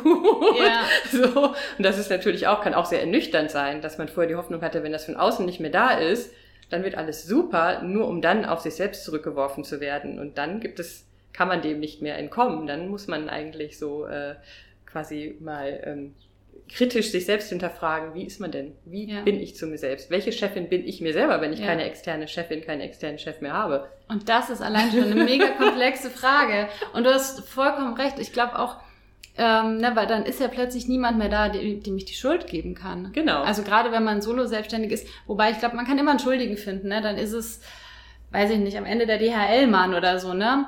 Aber dann da wieder die Macht zu sich zurückzuholen, auch wie du sagst, und dann mal selber hinzugucken und das für sich zu definieren, wie will ich mich denn selber führen? Wie will ich mit mir reden als Chefin? Wie viel Urlaub gebe ich mir? Mhm. Gebe ich mir überhaupt Urlaub? Mhm. Ich habe lange Zeit keinen Urlaub gegeben. dachte, man muss dann da durchrennen und so.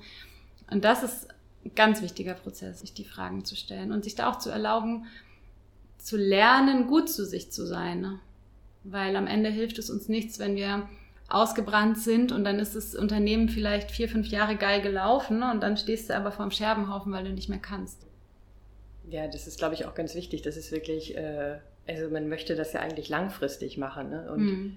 das finde ich auch, auch da wieder dieses Thema. Es gibt so, man kann so auf das eigene Innere horchen, aber es gibt halt im Außen so wahnsinnig viel. Und gerade beim Schritt in die Selbstständigkeit, man guckt natürlich so, ne, ja. welche Ideen, welche Tipps, welche Anregungen kriegt man von außen und da gibt es sehr, sehr viel. Mhm. Einmal die Suchmaschine angeworfen und dann ist da ein Universum von Dingen, die man machen soll, von Stimmen, die dir zurufen, mach es so, mach es so, mach es so, mach es so. Ja. Und äh, sich davon nicht total antreiben zu lassen, ist halt auch nicht so einfach. Wie, was ist dein bester Tipp dafür? Wie schafft man das mein auch? Mein bester Tipp. In mhm. dieser Phase der Veränderung und alles ist neu und man weiß noch gar nicht so genau, immer wieder bei sich selbst zu bleiben oder zurückzukommen dahin, immer wieder. Na, ich glaube, wirklich den Lärm abschalten. Wie? Smartphone weg, weniger googeln, Grenzen setzen ist es ja im Grunde, ne? Also, wenn ich jetzt zum Beispiel, wenn die Zuhörerin, Zuhörer merkt, ja, ich habe jetzt schon das tausendste Buch gelesen zum Thema Gründen und so, okay, dann vielleicht mal einen Cut machen ne? und vielleicht mal nicht mehr lesen, vielleicht auch mal äh, eine Woche irgendwie in Urlaub fahren oder äh, irgendwie aus der Stadt raus ne, und den Kopf frei kriegen, weil ich glaube, wir verlieren uns ja darüber, indem wir uns mit Sachen im Außen beschäftigen, mit der Meinung von anderen, mit äh, exzessiv googeln, Bücher lesen, pipapo. Und dann das sozusagen zu kappen oder runterzuschrauben. Und mir persönlich hilft alleine sein.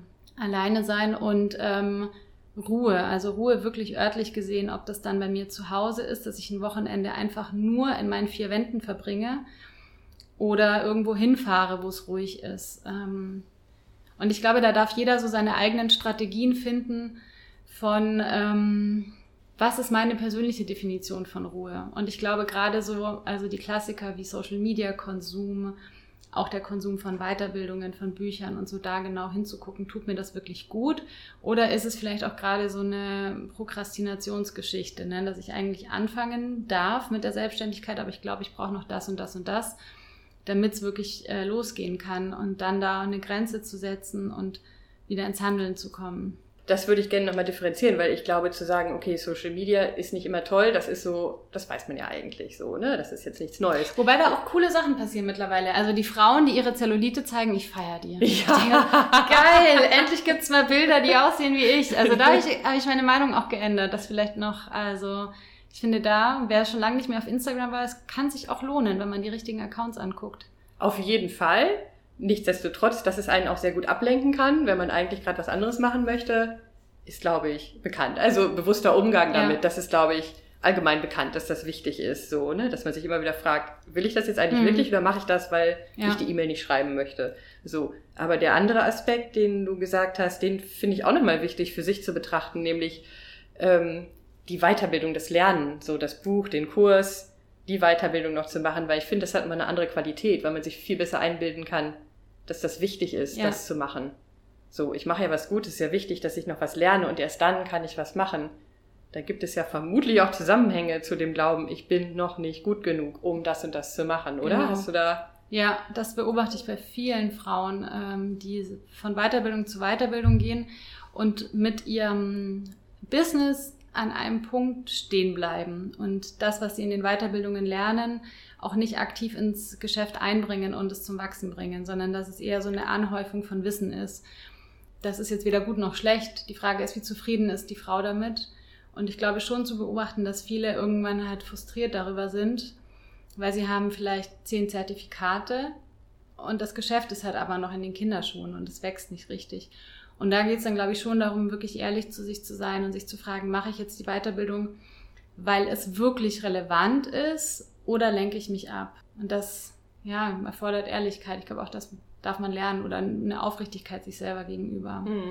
Und auch da immer wieder hinzuspüren, weil ich glaube, die Antwort liegt nicht im Kopf, denn der Kopf würde wahrscheinlich immer sagen, ja, aber brauchst du noch, du bist vielleicht noch nicht gut genug, in den Körper reinzuspüren und da eine Antwort auswendig zu machen ist vielleicht am Anfang eher diffus, aber man kann da, glaube ich, schon über Achtsamkeit hinkommen, die Signale besser deuten zu können. Weiche ich mir jetzt aus? Habe ich eigentlich Angst vor einer Herausforderung, die ich, der ich mich stellen darf? Und mache deswegen die Weiterbildung oder ist es wirklich relevant? Ist ja vielleicht nochmal interessant, wenn man überlegt, in dem, wenn man jetzt klassisch angestellt arbeitet, würde man ja auch nicht erstmal zwei Jahre was lernen, damit man dann da arbeiten darf. Ja. Sondern da ist es ja eigentlich auch normal zu sagen, Stimmt, okay, ja. ich kriege den Job, ich kann schon was, und wenn sich dann herausstellt, in dem und dem Bereich brauche ich noch Wissen, um das noch besser machen zu können, um den nächsten Schritt zu gehen, dann macht man das dann. Ja. Aber ja auch meistens nicht, indem man erstmal ein Vierteljahr Pause macht und nur lernt, und, sondern auch ja. dann macht man das nebenbei sozusagen. Ja. Ich finde, das kann nochmal ganz hilfreich sein, das zu überlegen, wie macht man es denn da. Ja, genau, ähm, und das parallel laufen, laufen genau. zu lassen und weiter, ja. wenn ich dich richtig verstehe, auch weiter das Geschäft voranzutreiben. Genau. Ja und sich parallel weiterzubilden. Und nicht zu denken, ich muss erst das und das noch genau. wissen oder lernen, damit ja. ich dann überhaupt den nächsten kleinen Schritt gehen ja. kann. Vorher traue ich mich noch gar genau. nicht. Weil ich glaube, das ist eine, ähm, das passiert schnell, weil es natürlich auch verbunden ist mit diesem, ich bin noch nicht gut genug, ich traue mir, ich traue mir das noch gar nicht zu. Ja. Genau, und da eben ehrlich zu sein und dann zu sagen, okay, ich habe jetzt vielleicht Schiss mit meiner aktuellen Qualifikation ein Coaching zu geben oder einen Designauftrag anzunehmen oder so und mit der Angst im Gepäck es trotzdem zu machen. Mhm. Und sich die Erfahrung zu gönnen, was kommt denn für ein Ergebnis raus, wenn ich mit meiner jetzigen Qualifikation einfach mal anfange. Und da in so einen Experimentiermodus reinzugehen und zu sagen, okay, vielleicht fährt es gegen die Wand, okay, aber dann habe ich es zumindest versucht. Dann kann ich von mir sagen, ich habe mich der Angst gestellt und ich habe dem Ganzen eine Chance gegeben. Und in 99 Prozent der Fällen sind die Ergebnisse wesentlich besser, als man denkt. Ne? Das Coaching läuft gut, äh, der Designauftrag wird voll geil und wir nehmen uns aber die Erfahrungen und auch damit die Erfolge, wenn wir halt dieser Stimme so, so sehr Glauben schenken. Kommt mir gerade der Gedanke, inwieweit spielt das Thema Geld in euren Coachings auch eine Rolle? Weil das ist natürlich in der Selbstständigkeit mm. sehr stark mit all dem verknüpft. Ja, ne? immer eigentlich, ne? Weil natürlich auch das Sicherheitsbedürfnis da ist, unterschiedlich ausgeprägt, aber bei allen irgendwie. Ja. Und dann ist eben auch die Frage, wie kann ich mir denn das jetzt finanzieren, diese Sehnsucht zu leben, weil ich ja eben Miete zahlen muss. Also Geld ist da vor allem mit Sicherheit verknüpft. Ne? Und da ist eben diese Zweigleisigkeit oft ein, ein guter Weg, um finanziell abgesichert zu sein, krankenversichert zu sein und in die Selbstständigkeit reinzuwachsen und damit Stück für Stück mehr Geld zu verdienen. Also ich habe es auch so gemacht, als ich es abgezeichnet hat, dass es finanziell sich trägt, bin ich dann aus dem Job raus. Dann habe ich mir aber auch noch mal, ich sag mal, ein Jahr gegönnt mit ähm, Gründungszuschuss und auch Arbeitslosengeld. Und dann hat es funktioniert. Ne? Ähm, und ich glaube, dass das darf man sich auch gönnen. Den, es gibt aber auch Leute, ne, die springen von heute auf morgen und ähm, werden super kreativ und äh, machen sehr viel schneller äh, finanziell äh, irgendwie hier Plus und können davon leben. Aber das ist, glaube ich, auch eine Typfrage, wie gut man mit der vermeintlichen Unsicherheit umgehen kann. Also mich hätte das blockiert, wenn ich zu früh aus der Anstellung raus wäre. Andere beflügelt das. Da muss man auch sich selbst besser kennenlernen ja. und mal fragen, wie geht es mir denn? Es hat ja auch damit zu tun, was für ein Sicherheitsnetz habe ich genau. außerhalb von mir selber. Genau. Wie aufgefangen fühle ich mich, wenn es jetzt doch nicht funktioniert und ich springe. Genau. Also gibt es einen Partner, ja gibt es Ersparnisse? Richtig, genau. Das ja. ist ja auch bei jedem individuell. Richtig, ja. So. Ich hatte eben schon diese Frage im Kopf. Wie würdest du das, was würdest du heute dazu sagen? Manchmal hört man ja noch oder vielleicht denkt man es auch selber, es gibt Menschen, die sind fürs Gründen gemacht und die, welche, die sind nicht fürs Gründen gemacht.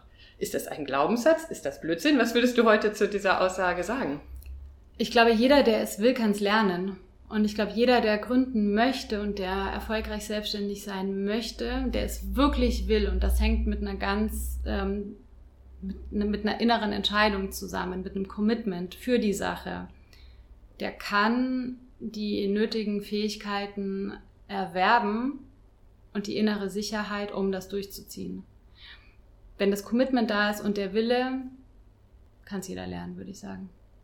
Was sind dafür die wichtigsten Lernfaktoren? Also ich denke schon, ähm, die Fähigkeit, sich den eigenen Ängsten zu stellen, also auch die Bereitschaft, sich immer weiterzuentwickeln, weil dazu sind wir, glaub, also einfach gefordert. Es kommen immer wieder neue Herausforderungen, es kommen neue Themen, mit denen man sich konfrontiert sieht und da, da geht es darum hinzugucken und nicht den Kopf in den Sand zu stecken.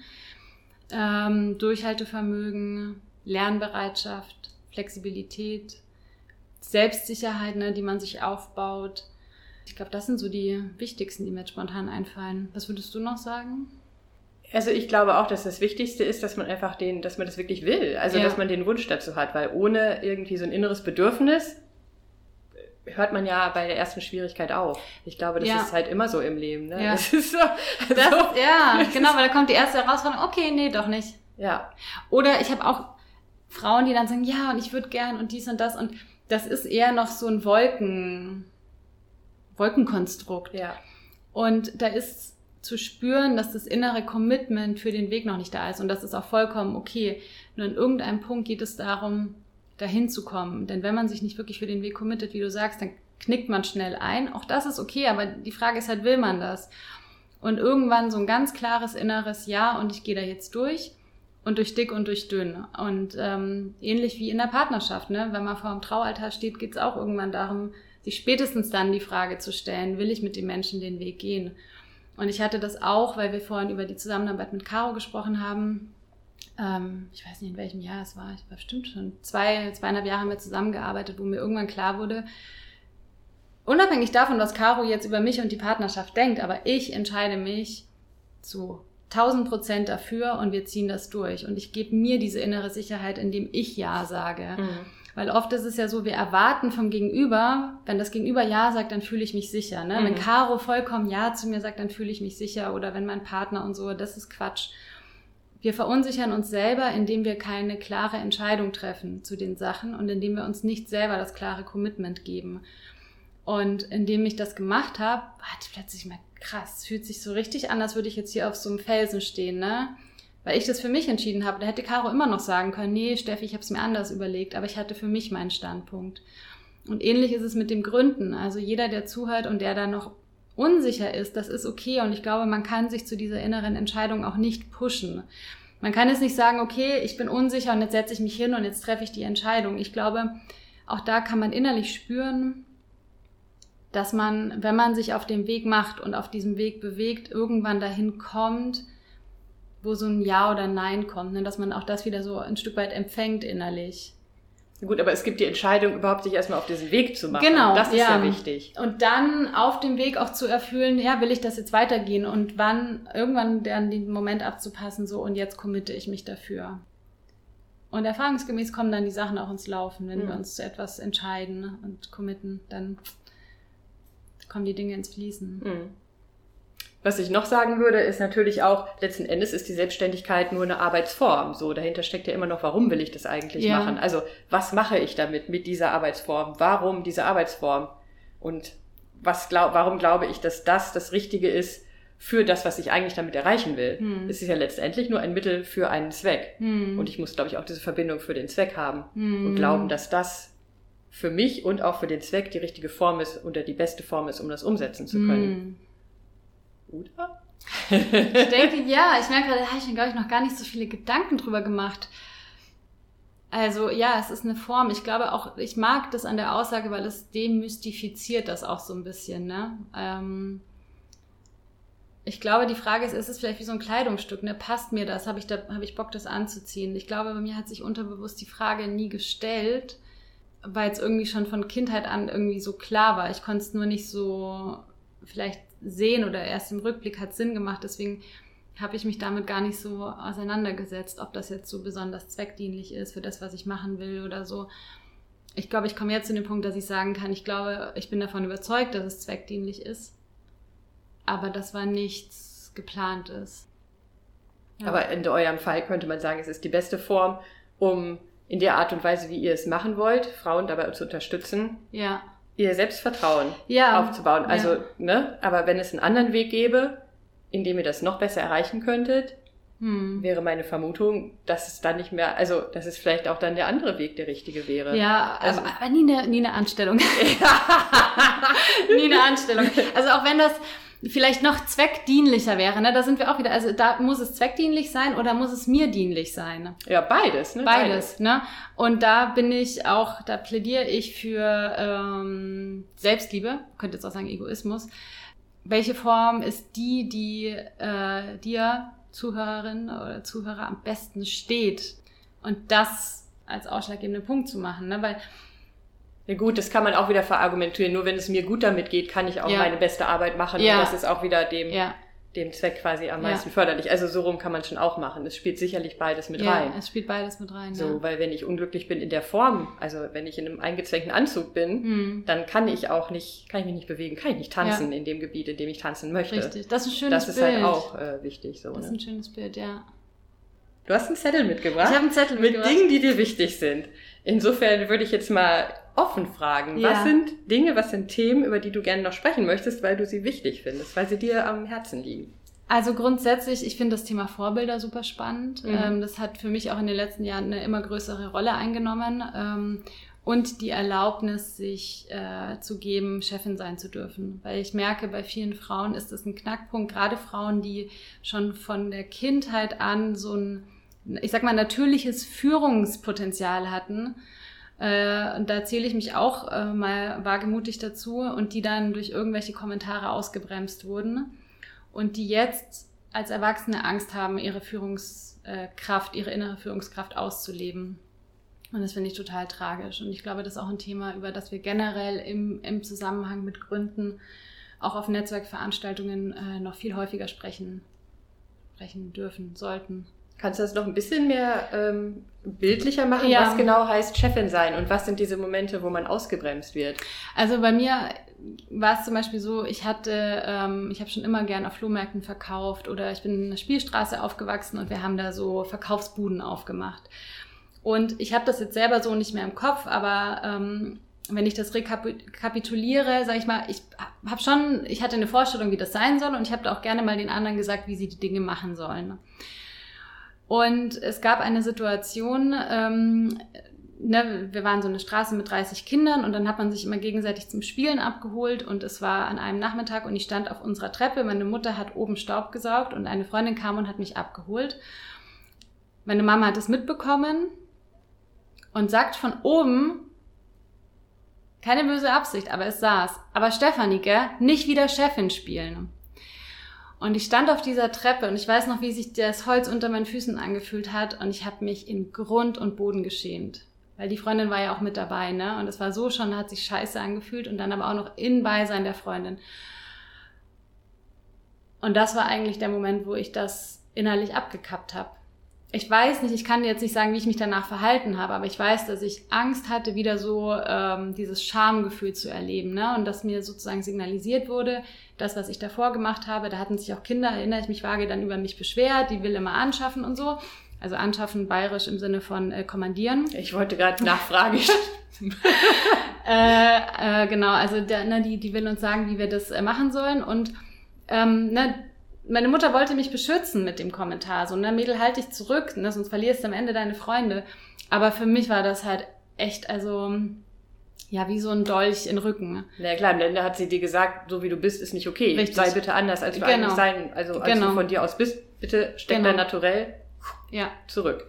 Und sonst bist du unbeliebt. Sonst bist du unbeliebt, also, genau. Was ja auch sagen kann, so wie du bist, machst du dich eigentlich unbeliebt. Richtig. Das also ist ja schon, ja. wenn man ein bisschen tiefer guckt, ist das sehr, sehr verletzend. Ne? Das, ist, das war mega verletzend und es hat mich wirklich begleitet bis zu meinem 28. Lebensjahr, wo ich dann in einem Workshop saß also jetzt nicht begleitet im Sinne von, ich habe darüber sinniert, gar nicht. Das war halt irgendwie als unterbewusstes Thema da und dann saß da eine Frau im Workshop, die war Mitte 40 oder so und dann sagt die den Satz, also ich find's richtig geil, Chefin zu sein. Und es war wieder so ein Moment, wo ich gemerkt habe, krass, was passiert hier? Irgend, das ist, irgendwas macht dieser Satz mit mir. Und dann in der, im Aufarbeitungsprozess kam ich dann zu diesem Moment, ne, wo meine Mutter das zu mir gesagt hat. Und auch meine erste Reaktion war, nee, das kann die nicht sagen. Man, kann, man darf nicht sagen, dass man hier gerne Chefin ist und dass es total geil ist. Weil Chefin ja. sein ist, ist, äh, nee, das darfst du nicht, weil dann, nee, das, das wollte ich gerade fragen. Was war deine erste emotionale dachte, Reaktion auf ich diese war, Frau? Ich war geflasht, dass sie das so sagt, dass sie da so selbstverständlich in ihrem Sitze, und ich fand sie auch sympathisch, ne? Und dann darf die das? Nee, das darf die nicht. Und ne, das war erstmal so Widerstand, aber irgendwie auch eine Faszination. Und da ging so eine innere Tür auf in ja. dem Moment. Und dann konnte ich es für mich lösen. Und heute ähm, kann ich sagen, ich kann sehen, dass ich gewisse Dinge, dass ich führen kann, dass ich mich selbst führen kann oder ähm, kleinen Gespräche führen oder was auch immer. Heute kann ich es sehen und damit auch für mich nutzen. Aber wenn diese Frau im Workshop nicht gesessen wäre oder mir da niemand anders praktisch den Zahn gezogen hätte und mich in diesen Prozess gebracht hätte, dann hätte ich da wahrscheinlich einfach, ich wäre wahrscheinlich den Weg der Selbstständigkeit gegangen, aber irgendwie anders und mit größeren Reibungsverlusten. Mhm. Und das Spannende ist, ich beobachte jetzt bei ähm, Töchtern von Freundinnen, dass denen das Gleiche passiert. Also eine speziell, die ist, also entweder sie wird selbstständig oder irgendwie Führungskraft, ne? das, das spürst du dem Kind an und die ist ihrem Alter voraus und da kommen dann auch von anderen Müttern so Kommentare, ja, die ist so vorlaut und die, äh, die will immer allen ne, auch dieses sagen, was sie tun sollen oder so wo ich so auch zu meiner Freundin gesagt habe, ey, sei wirklich vorsichtig und gucke, ne, dass dieses Kind dann nicht ihr Selbstwertgefühl verliert oder ihre Selbstsicherheit. Oder bei Freundinnen, die mir jetzt auch erzählen, dass es ihnen genauso ging, ne? Sie haben in der Schule die Führung in Projekten übernommen, dann kommt irgendjemand, ja, und warum sollst du denn das jetzt machen und warum sollst du jetzt sagen, wo es lang geht und so? Und wo dann das Mädel sich ne, zurücknimmt und Angst hat, das auszuleben, weil irgendwie von anderen Kindern so blöde Kommentare kommen. Und sie hat heute noch damit zu kämpfen und sie hat gesagt, und ich hole mir das zurück. Ich will das, äh, ich will mir das zurückholen und ich will das heilen, weil sie merkt, dass sie halt beruflich einfach an Grenzen stößt, solange sie diese Haltung sich selbst gegenüber hat. Und das ist total tragisch. Und ich glaube, es gibt viele Frauen da draußen, die so viel Führungspotenzial haben und die es sich nicht erlauben, die Angst davor haben, dieses Potenzial in die Hand zu nehmen und damit was zu machen. Vor allem, wenn man berücksichtigt, dass ja Führung in der heutigen Zeit gar nicht mehr bedeutet, jedem allen zu sagen, was sie machen sollen. Genau. Also da trifft ja eigentlich ein hoffentlich immer mehr verändertes Führungsbild auf eine alte Vorstellung davon. Ja. Also da ist ja auch ein Mismatch eigentlich, ja. so, ne? Das ist ein Mismatch und ich glaube im Grunde, für mich wird irgendwie immer klarer, dass Führung damit beginnt, dass die Führungskraft oder die Person, die führt, eine Vorstellung hat, wo es hingeht und ein Gefühl für den Weg und entweder sich alleine oder das Team, mit dem sie arbeitet, so in die Richtung führen kann, um diesen Weg zu gehen, gemeinsam oder alleine. Aber dieses, eine Vorstellung von dem, von dem Ziel oder von dem Weg zu haben, das glaube ich wichtig. Und ich glaube, das hatte ich als Kind und ich glaube, das hatte eben auch die Freundin und so, ohne dass man das genau benennen könnte, aber dass man deswegen die Sachen auch in die Hand nimmt. Du hattest noch ein Thema, über was du sprechen Vorbilder. Wolltest? Ah, genau, genau. Vorbilder. Genau. Im Grunde war diese Frau, die du da getroffen hast, war ja im Kleinen dann ein Vorbild. Sie das hat stimmt. sich da hingesetzt und hat einen Satz gesagt, den du dich noch nicht getraut hast zu sagen. Ja. Also Vorbilder können auch solche kleinen Momente sein. Ne? Richtig. Ne? Immer und das, genau, das wollte ich eben noch sagen. Das, was du beschrieben hast, fand ich so schön, weil ich glaube, das kennt jeder, dass man manchmal Leute trifft und das können flüchtige Begegnungen sein und die lösen irgendwas in einem ja. aus. Und das ist meistens genau diese Mischung aus so ein bisschen Empörung, weil jemand was sagt und dieser Satz löst was in einem aus und es ist oft so, wie kann diese Person das sagen? Das geht doch nicht.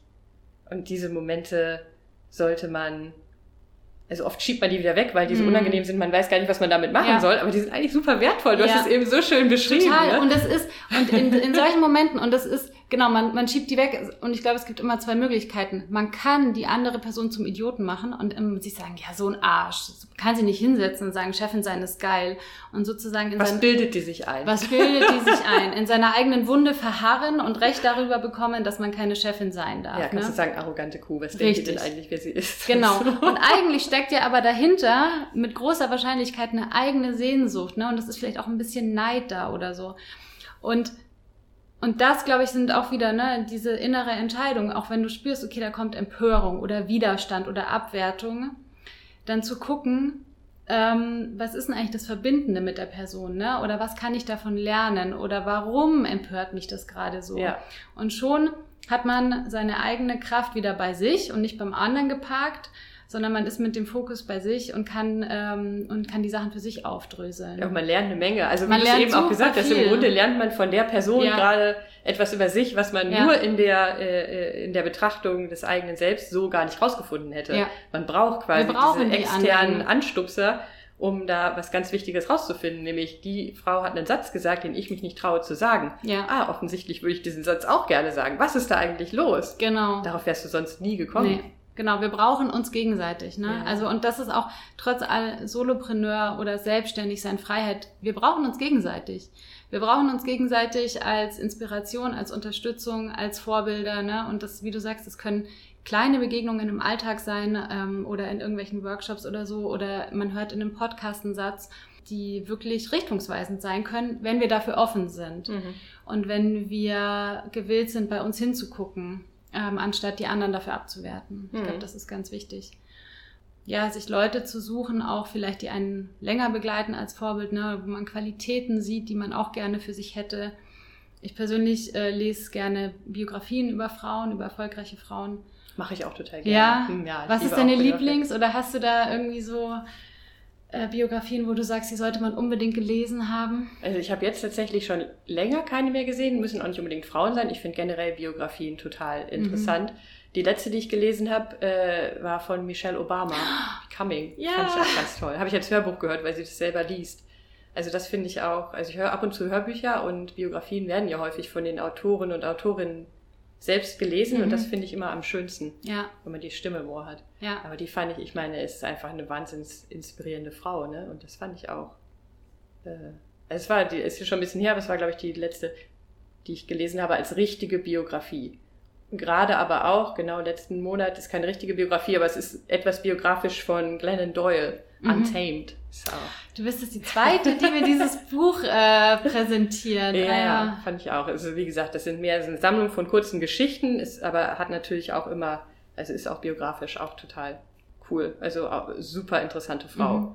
Und da kann man sehr viel darüber lernen, ja, wie man ungewöhnliche Wege gehen kann.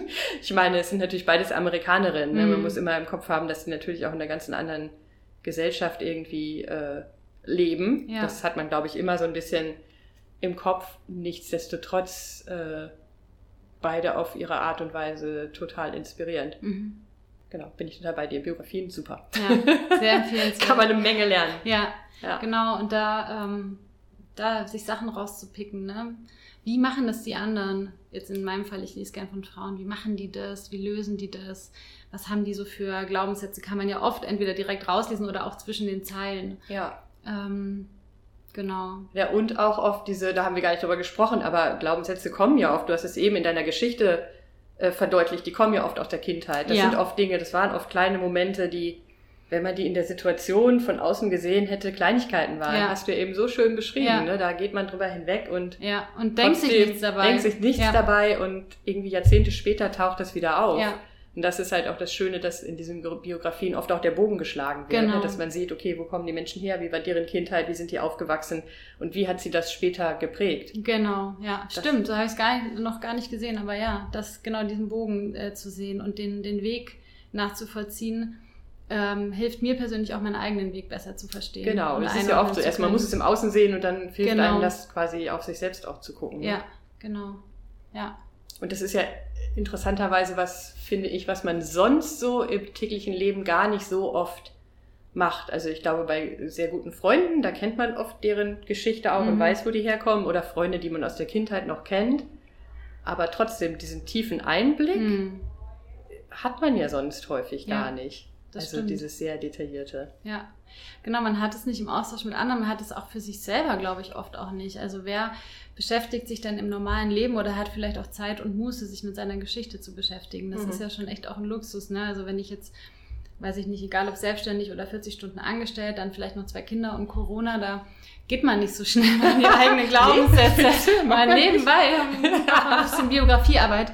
Ähm, aber es ist echt es ist super wertvoll. Gerade auch, wie du sagst, ne, das meiste kommt aus der Kindheit und es sind manchmal Momente, Jetzt bei mir war es mit einem sehr großen Schamgefühl verbunden, aber es gibt sehr viele Momente, da erinnert man sich vielleicht gar nicht mehr ans Gefühl oder an die Situation und kommt erst durchs Reflektieren drauf. Und die bestimmen halt unser Leben, ne? Also die, die, das, diese Geburtsstunden von so Sätzen, die wir dann unreflektiert mit uns rumtragen. Ja. Es ist natürlich auch, die Beschäftigung damit ist jetzt auch nicht so wahnsinnig sexy, finde ich. Weil es ist jetzt ja erstmal glaube ich, ist vielleicht auch ein Glaubenssatz, denkt man, oh Gott, das ist so lange her, wieso muss ich mich denn jetzt damit auch ja. noch rumschlagen? Ja. So, ich bin doch jetzt eine erwachsene Frau und ich ne, mhm. sollte doch eigentlich viel weiter sein und ich will jetzt hier in die Selbstständigkeit ja. gehen und jetzt mit so einem Kinderscheiß, ja? Aber das Kommst Ding du jetzt ist, um die Ecke, Steffi? Jetzt muss so? ich mich damit konfrontieren. Really? Aber du hast einen Satz gesagt, ich bin ja eine erwachsene Frau. Und ich würde behaupten, und ich schließe mich da auch ein bis vor, ich glaube, wirklich zwei Jahren oder so. Ich habe es nicht so ganz mit Jahreszahlen, aber dass wir viele Erwachsene, egal ob Frau oder Männern, wir, wir halten uns für erwachsen, aber wir sind innerlich so mit unserem inneren Kind verbandelt, dass wir aus diesen alten Wunden heraus handeln, ähm, weil wir nicht Licht ins Dunkel gebracht haben, was unsere eigene, ähm, man muss ja nicht die ganze Vergangenheit durcharbeiten, um Gottes Willen, aber so mal wirklich so Kernglaubenssätze mal angucken und das, das kann eine Handvoll sein, eins, zwei, drei, vier und dann ist auch schon, ne, oder zwei. Manchmal hilft es auch, sich einen Glaubenssatz äh, für den Anfang wirklich mal so zu vergegenwärtigen. Was ist denn eigentlich so die Grundmelodie meines Lebens, mhm. mit der ich unbewusst rumlaufe? Und ich sehe aber, wenn wir uns der Arbeit nicht stellen, dann ist halt gerade wenn viele Verletzungen stattgefunden haben oder viele subtile Sachen, dass wir uns für erwachsen halten, aber wir kommen eigentlich immer aus dieser inneren Kindhaltung. Und das spiegelt sich halt dann oft auch in Selbstständigkeiten. Und ich würde behaupten, in einer Anstellung, in großen Anführungsstrichen, können wir uns das ein Stück weit leisten, aber in der Selbstständigkeit hängt ja unser Geldbeutel dran. Und wenn ich dann immer aus meinem verletzten Kind komme und aus meinen alten Glaubenssätzen, ich bin nicht gut genug, ich darf nicht Chefin sein, ne, oder was auch immer dann da rumschwirrt, dann wird sich das in der Selbstständigkeit ja zeigen. Und dafür ist es nötig, sich auch dem alten Gedöns zu stellen. Mhm. Ist meine Erfahrung. Also ich glaube, das, ähm, das lohnt sich da an der eigenen Selbstbeziehung zu arbeiten. Und ähm, ich hatte letztens so ein Bild, ähm, jeder Mensch ist wie so ein Haus und es gibt unterschiedliche Räume und man kann sich entscheiden, man sitzt in einem Raum und macht da das Licht an und bleibt sein ganzes Leben da oder man geht durchs ganze Haus und macht überall Licht an auch im Keller und, ne, und, und, und dann ist dieses ganze Haus irgendwie ähm, beleuchtet und hell und strahlend und für mich hängt das damit zusammen, sich dieser inneren Arbeit zu stellen, da Licht ins Dunkel zu bringen hm. und immer mehr Lichter anzuknipsen. Ja, ein schönes Bild. Wie kann man sich auf den Weg machen? Ich glaube, indem man jetzt zum Beispiel so ein Interview hört oder ein Buch liest und dann auch wieder diese Resonanz spürt, oh ja, da, da, da, da könnte ich mal, da habe ich Lust drauf, das zieht mich an. Also diese Offenheit mitbringen und dann zu gucken, wie will ich das machen? Will ich erstmal vielleicht ein Buch lesen zum Thema persönliche Entwicklung oder Mindsetarbeit oder Biografiearbeit? Will ich mir jemanden an die Seite holen? Das kann auch erstmal eine Freundin sein, mit der ich mich austausche. Hey, wie geht's denn dir damit? Ne? Hole ich mir einen Coach, hole ich mir eine Therapeutin, eine Heilpraktikerin, da gibt es ja die unterschiedlichsten Möglichkeiten. Ja, für den Einstieg vielleicht ein, ein Buch, was sich damit beschäftigt, was mich, was mich anzieht und dann ein YouTube-Video mal zu gucken. Und ähm, dann auch da wieder der Lust zu folgen. Ne? Mhm. Will ich vielleicht mal zu einer Veranstaltung gehen mit, äh, mit solchen Themen? Um, was kommt mir da auch so zwischen die Finger? Weil meistens, wenn wir uns dann zu irgendwas entscheiden, dann kommen ja auch die Sachen im Außen oder wir nehmen die dann wahr. Finden wir da mal einen Flyer, kommt da mal eine Buchempfehlung und so und dann Stück für Stück loszugehen. Also ich glaube, es muss jetzt gar nicht so sein, tada und jetzt, sondern so im Alltag einfach die Augen offen zu halten. Ja, erstmal überhaupt das Thema sich bewusst zu Richtig. machen und den, du hast das genannt, Wahrnehmungsfilter ein bisschen zu schärfen. Genau. Jetzt hast du natürlich die perfekte Gelegenheit, äh, ein, zwei Tipps mal loszuwerden. In eigene Sache und auch extern. Ja. Kannst du gerne mischen. Also was Du meinst jetzt Tipps? genau, Bücher, Podcast, ja. was macht ihr auch, was habt ihr für Ressourcen, mhm. wo kann man da gucken? Feel free. Feel free. Also Bücher, ne, wir waren beim Thema Biografien, was ich sehr feiere, ist von Diane von Fürstenberg, äh, Die Frau, die ich sein wollte. Oder The Woman I Wanted to Be auf Englisch, glaube ich. Äh, das hat mich persönlich sehr inspiriert. Dann, was ich immer empfehle, weil ich es liebe, gerade wenn es um die Themen Arbeit und Beruf geht, ähm, Frei sein statt frei haben von Katharina Bruns. Und Work is not a Job. Nee, Frei sein statt frei haben ist von Katharina und Sophie Pester. Mhm. Und Work is not a Job ist von Katharina Bruns. Also das sind meine drei Buchtipps. Ähm, Podcasts, natürlich den Soul Rebel Podcast, den Caro und ich äh, produzieren. Über was, äh, was ist das für ein Format und über was sprecht ihr da? Also wir sprechen meistens so 30 bis 40 Minuten um, um Themen rund um persönliche Entwicklung und Selbstbewusstsein. Ähm, manchmal geht es auch so Abstecher. Wir haben eine Folge, die heißt, soll ich mich selbstständig machen? Eine Folge Vereinbarkeit von Beruf und Familie, weil Caro zweifache Mama ist. Und ansonsten auch so äh, Geschichten rund um, warum du deine Werte kennen solltest. Ähm, andere Frauen feiern, sich selbst feiern. Ne? Genau, aber da lohnt es sich auf jeden Fall reinzugucken. Spotify, iTunes, da sind wir äh, vertreten.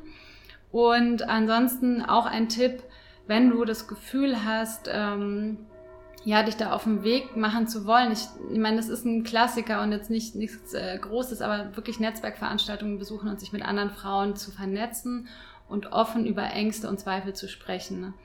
Ähm, weil gerade wenn wir uns als Selbstständige offen austauschen ne, und die Hüllen ein Stück weit auch fallen lassen oder wie man da sagt, entsteht echte Verbindung und wir können uns gegenseitig wirklich unterstützen. Ne? Und ähm, jeder da draußen, der sich auf den Weg macht oder mit dem Gedanken spielt, hat irgendwie die gleichen Ängste. Ne? Wird es finanziell reichen? Bin ich gut genug? Ne? So die ganzen Sachen.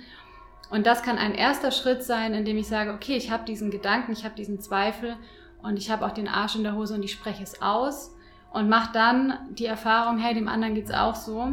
Und was können wir jetzt konstruktiv tun, um uns vielleicht auch gegenseitig zu unterstützen? Und ein Coaching kann auch immer ein Weg sein. Also hm. auch da findet ihr uns online auf äh, soulrebelcoaching.de.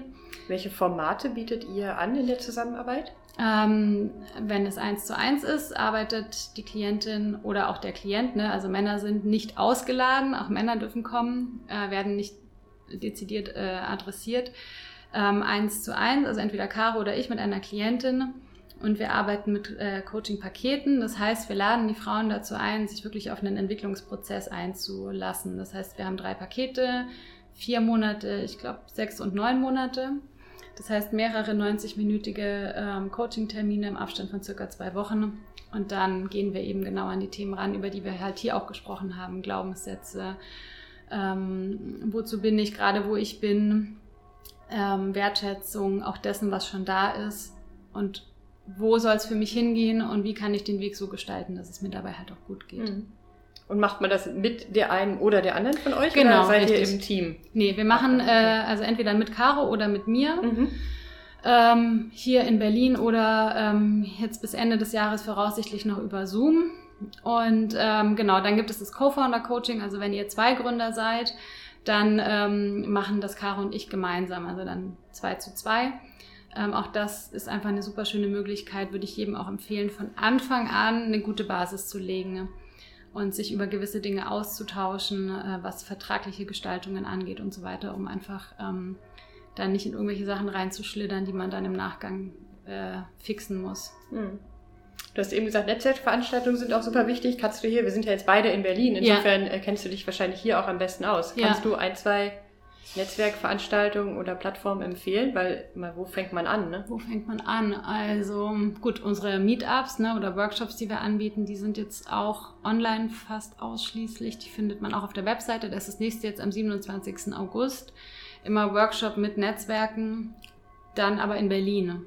Da mhm. auch auf die Webseite klicken unter Termine. Ähm, Ansonsten, wir waren hier bei Co-Women, das ist ein Coworking Space hier in Berlin. Die haben ganz tolle Veranstaltungen. Ähm, ich glaube, cowomen.com. Ansonsten, Vielfalt gibt es leider nicht mehr, zumindest nicht mehr mit den, mit den Netzwerkveranstaltungen. Gründerinnenzentral ist, glaube ich, auch immer ein ganz guter Anlaufpunkt ähm, für Veranstaltungen. Und ähm, ja, das. Mhm. Ja, zwei, drei sind ja schon mal an. Also, dass man überhaupt mal irgendwo ja. anknüpfen kann ja. eigentlich. Ne? Ja. Oft äh, entwickelt es sich von daher auch weiter. Genau, und dann trifft man eine Person oder findet da nochmal einen Flyer. Genau. Ja. Also nicht alleine bleiben ist wichtig. Nicht so, alleine bleiben. Mit seinen ne? Gedanken, mit seinen Plänen. Genau. Auch ganz am Anfang schon, oder? Auch ganz am Anfang. Rausgehen. Und ähm, ich glaube, damit setzt man sich selber auch das Signal, ich nehme mich ernst und mhm. ich nehme die Sache ernst, ich gehe raus, ich alleine dadurch, dass ich auf eine Netzwerkveranstaltung gehe, zeige ich mir ja selber schon, ich bin irgendwie schon auf dem Weg. Mhm. Also wagt euch raus, verbindet euch miteinander und ähm, macht die Lichter an in eurem Haus. Sehr schön. Können wir so stehen lassen, aber ich möchte dir nochmal die Gelegenheit geben. Gibt es noch irgendwas, wo du sagst, das muss noch, will ich noch loswerden? Ähm, nee, inhaltlich nicht, aber ich möchte mich wirklich herzlich bedanken für das tolle Gespräch. Also es hat mir super viel Spaß gemacht und mir auch. Ähm, ich äh, bin ganz begeistert von deiner Gesprächsführung. Und äh, es hat sich sehr natürlich angefühlt und ähm, fühle mich selber ganz inspiriert davon. Also danke. Ja, das ist halt das, was passiert, ne? Wenn sich Leute treffen, die ein gemeinsames Thema haben, die ja. ein gemeinsames Interesse für Dinge haben, dann entstehen halt interessante Gespräche. Dass jetzt ein Mikro davor steht, zwischen mhm. uns steht, ist ja quasi nur Beiwerk. Aber ja. das ist eigentlich das beste Beispiel dafür, was passiert. Ne? Genau. Rausgeht ja. und mit Leuten über Dinge redet, die einen selber interessieren. Genau. So, ja. man muss selber ja noch gar nicht so viel wissen oder so einen Plan haben, aber Richtig, man muss das Interesse haben, um die richtigen Fragen zu stellen. Das ist ein super wichtiger Punkt, ja. Das stimmt. So, deswegen, ne, was sie eben gesagt hat, lieber früher als später, nicht erst zum Netzwerk gehen, man denkt, ich habe ja schon das und das und das zu zeigen, darum geht's gar nicht. Nee, genau. Das Interesse das, an Interesse, der Sache reicht und dann mit offenen Augen, mit offenen Ohren, mit offenen Gefühlen zu gucken, was macht das mit mir ja. und wo passiert eigentlich was, wo ist dieses, wo fühle ich dieses Puzzleteilchen, was du beschrieben ja. hast, wo macht es Klick? Ja. Und wo werde ich vielleicht auch, das war das andere Beispiel, wo triggert es irgendwas Unangenehmes an, so, ne? Die doofe Kuh, das und das. Genau, ja. genau. So, ja. diese beiden, auf die Sachen zu achten. Genau. Und immer die Verantwortung dafür zu übernehmen, ne? Es ist jetzt auch ein Riesenthema. Ich will da jetzt auch gar nicht so noch drauf eingehen, aber wir haben die Verantwortung für uns. Wenn ich getriggert werde und wenn ich empört bin, dann ist es meine Empörung, dann ist nicht die andere Person schuld. Ja. Und ähm, wenn wir das voll annehmen, dann sind wir schon total in der Kraft. Ja, das, also genau, was du eben auch kurz gesagt hast, äh, finde ich auch immer so wichtig. Äh, du hast gesagt, Vorbilder ist ein wichtiges Thema, finde ich auch. Und dass man Vorbilder oft an Neidgefühlen erkennt, ja. finde ich ganz, ganz ja, wichtig. So, ne? total, ne? Nicht ja. mit diesen, ich finde die so toll Gefühlen, sondern die kleinen Neid Stachel, die man so spürt, die sind eigentlich super, super wertvoll. Ähm, genau da zu gucken, warum spüre ich da sowas wie Neid? Was ist da gerade los? Und genau. das, in dem Moment kriege ich das auch nicht hin, so, ne, muss ich ganz ehrlich sagen. Aber inzwischen habe ich besser gelernt, vielleicht nochmal eine Stunde später oder am Abend nochmal zu gucken, was war da eigentlich los? Ja. Die erste Reaktion ist meistens so, ey, geh mir weg, ich kann dich nicht leiden oder so, oh, genau. ich bin genau. neidisch, hm, was soll das? Aber ja. mit ein bisschen Abstand nochmal zu gucken, okay, was war da los und warum war das eigentlich ja. los? Genau. Und ne, so. man darf neidisch sein und dann eben auch wieder, wie du sagst, und ich finde das ein schönes, ähm, schönes Ding, dann, danach nochmal mit sich in Kontakt gehen. Was war da los? Ja. Und sich den Neid auch zu gönnen, aber den als Richtschnur fast zu nehmen. Weil meistens ist es so, dass wenn solche starken Gefühle auftauchen, dass das irgendwas mit uns zu tun hat und dass da irgendein Schatz verborgen ist. Ja, ja. Also raus auf die Netzwerkveranstaltung und gucken, wo bin ich genau. neidisch. Wo bin ich neidisch und wem würde ich am liebsten so richtig eine reinhauen? Da sind dann die Hinweise vergraben. Ja, genau. Ja. Also auf Schatzsuche gehen. Das genau. ist es. Wir können jetzt wahrscheinlich noch zwei Stunden weiter quatschen. Auf jeden Fall. Vielleicht um, machen wir das irgendwann auch genau. nochmal. Aber ich glaube, für heute ist es ein ja war schon ein schönes Gespräch. Ich danke, danke dir auch. Dankeschön und viel Spaß euch beim Rausgehen. Achso, und äh, Website hast du dir schon gesagt, das ist nochmal wichtig. Genau, soulrebelcoaching.de. Alles zusammengeschrieben. Okay, alles klar, soulrebelcoaching.de. Genau. Super. Steffi. Und Instagram natürlich, ne, da sind wir auch. Unter dem gleichen Namen wahrscheinlich, ja, oder? soulrebelcoaching, ja. Okay. Folgt uns. okay, jetzt reicht's. Vielen Dank fürs Zuhören. Ich freue mich sehr, sehr, sehr, wenn ihr den Podcast weiterempfehlt. Und wenn ihr auf dem Laufenden bleiben wollt, dann könnt ihr das entweder machen, indem ihr die Kanäle abonniert oder indem ihr mir auf Instagram folgt. Da findet ihr mich unter Susanne-Buckler. Oder ihr meldet euch für meinen Newsletter an. Die Möglichkeit dazu gibt es auf www.happygolucky.coach. Ich freue mich, wenn wir uns bald wieder hören und wiedersehen. Bis dahin, macht's gut. Tschüss.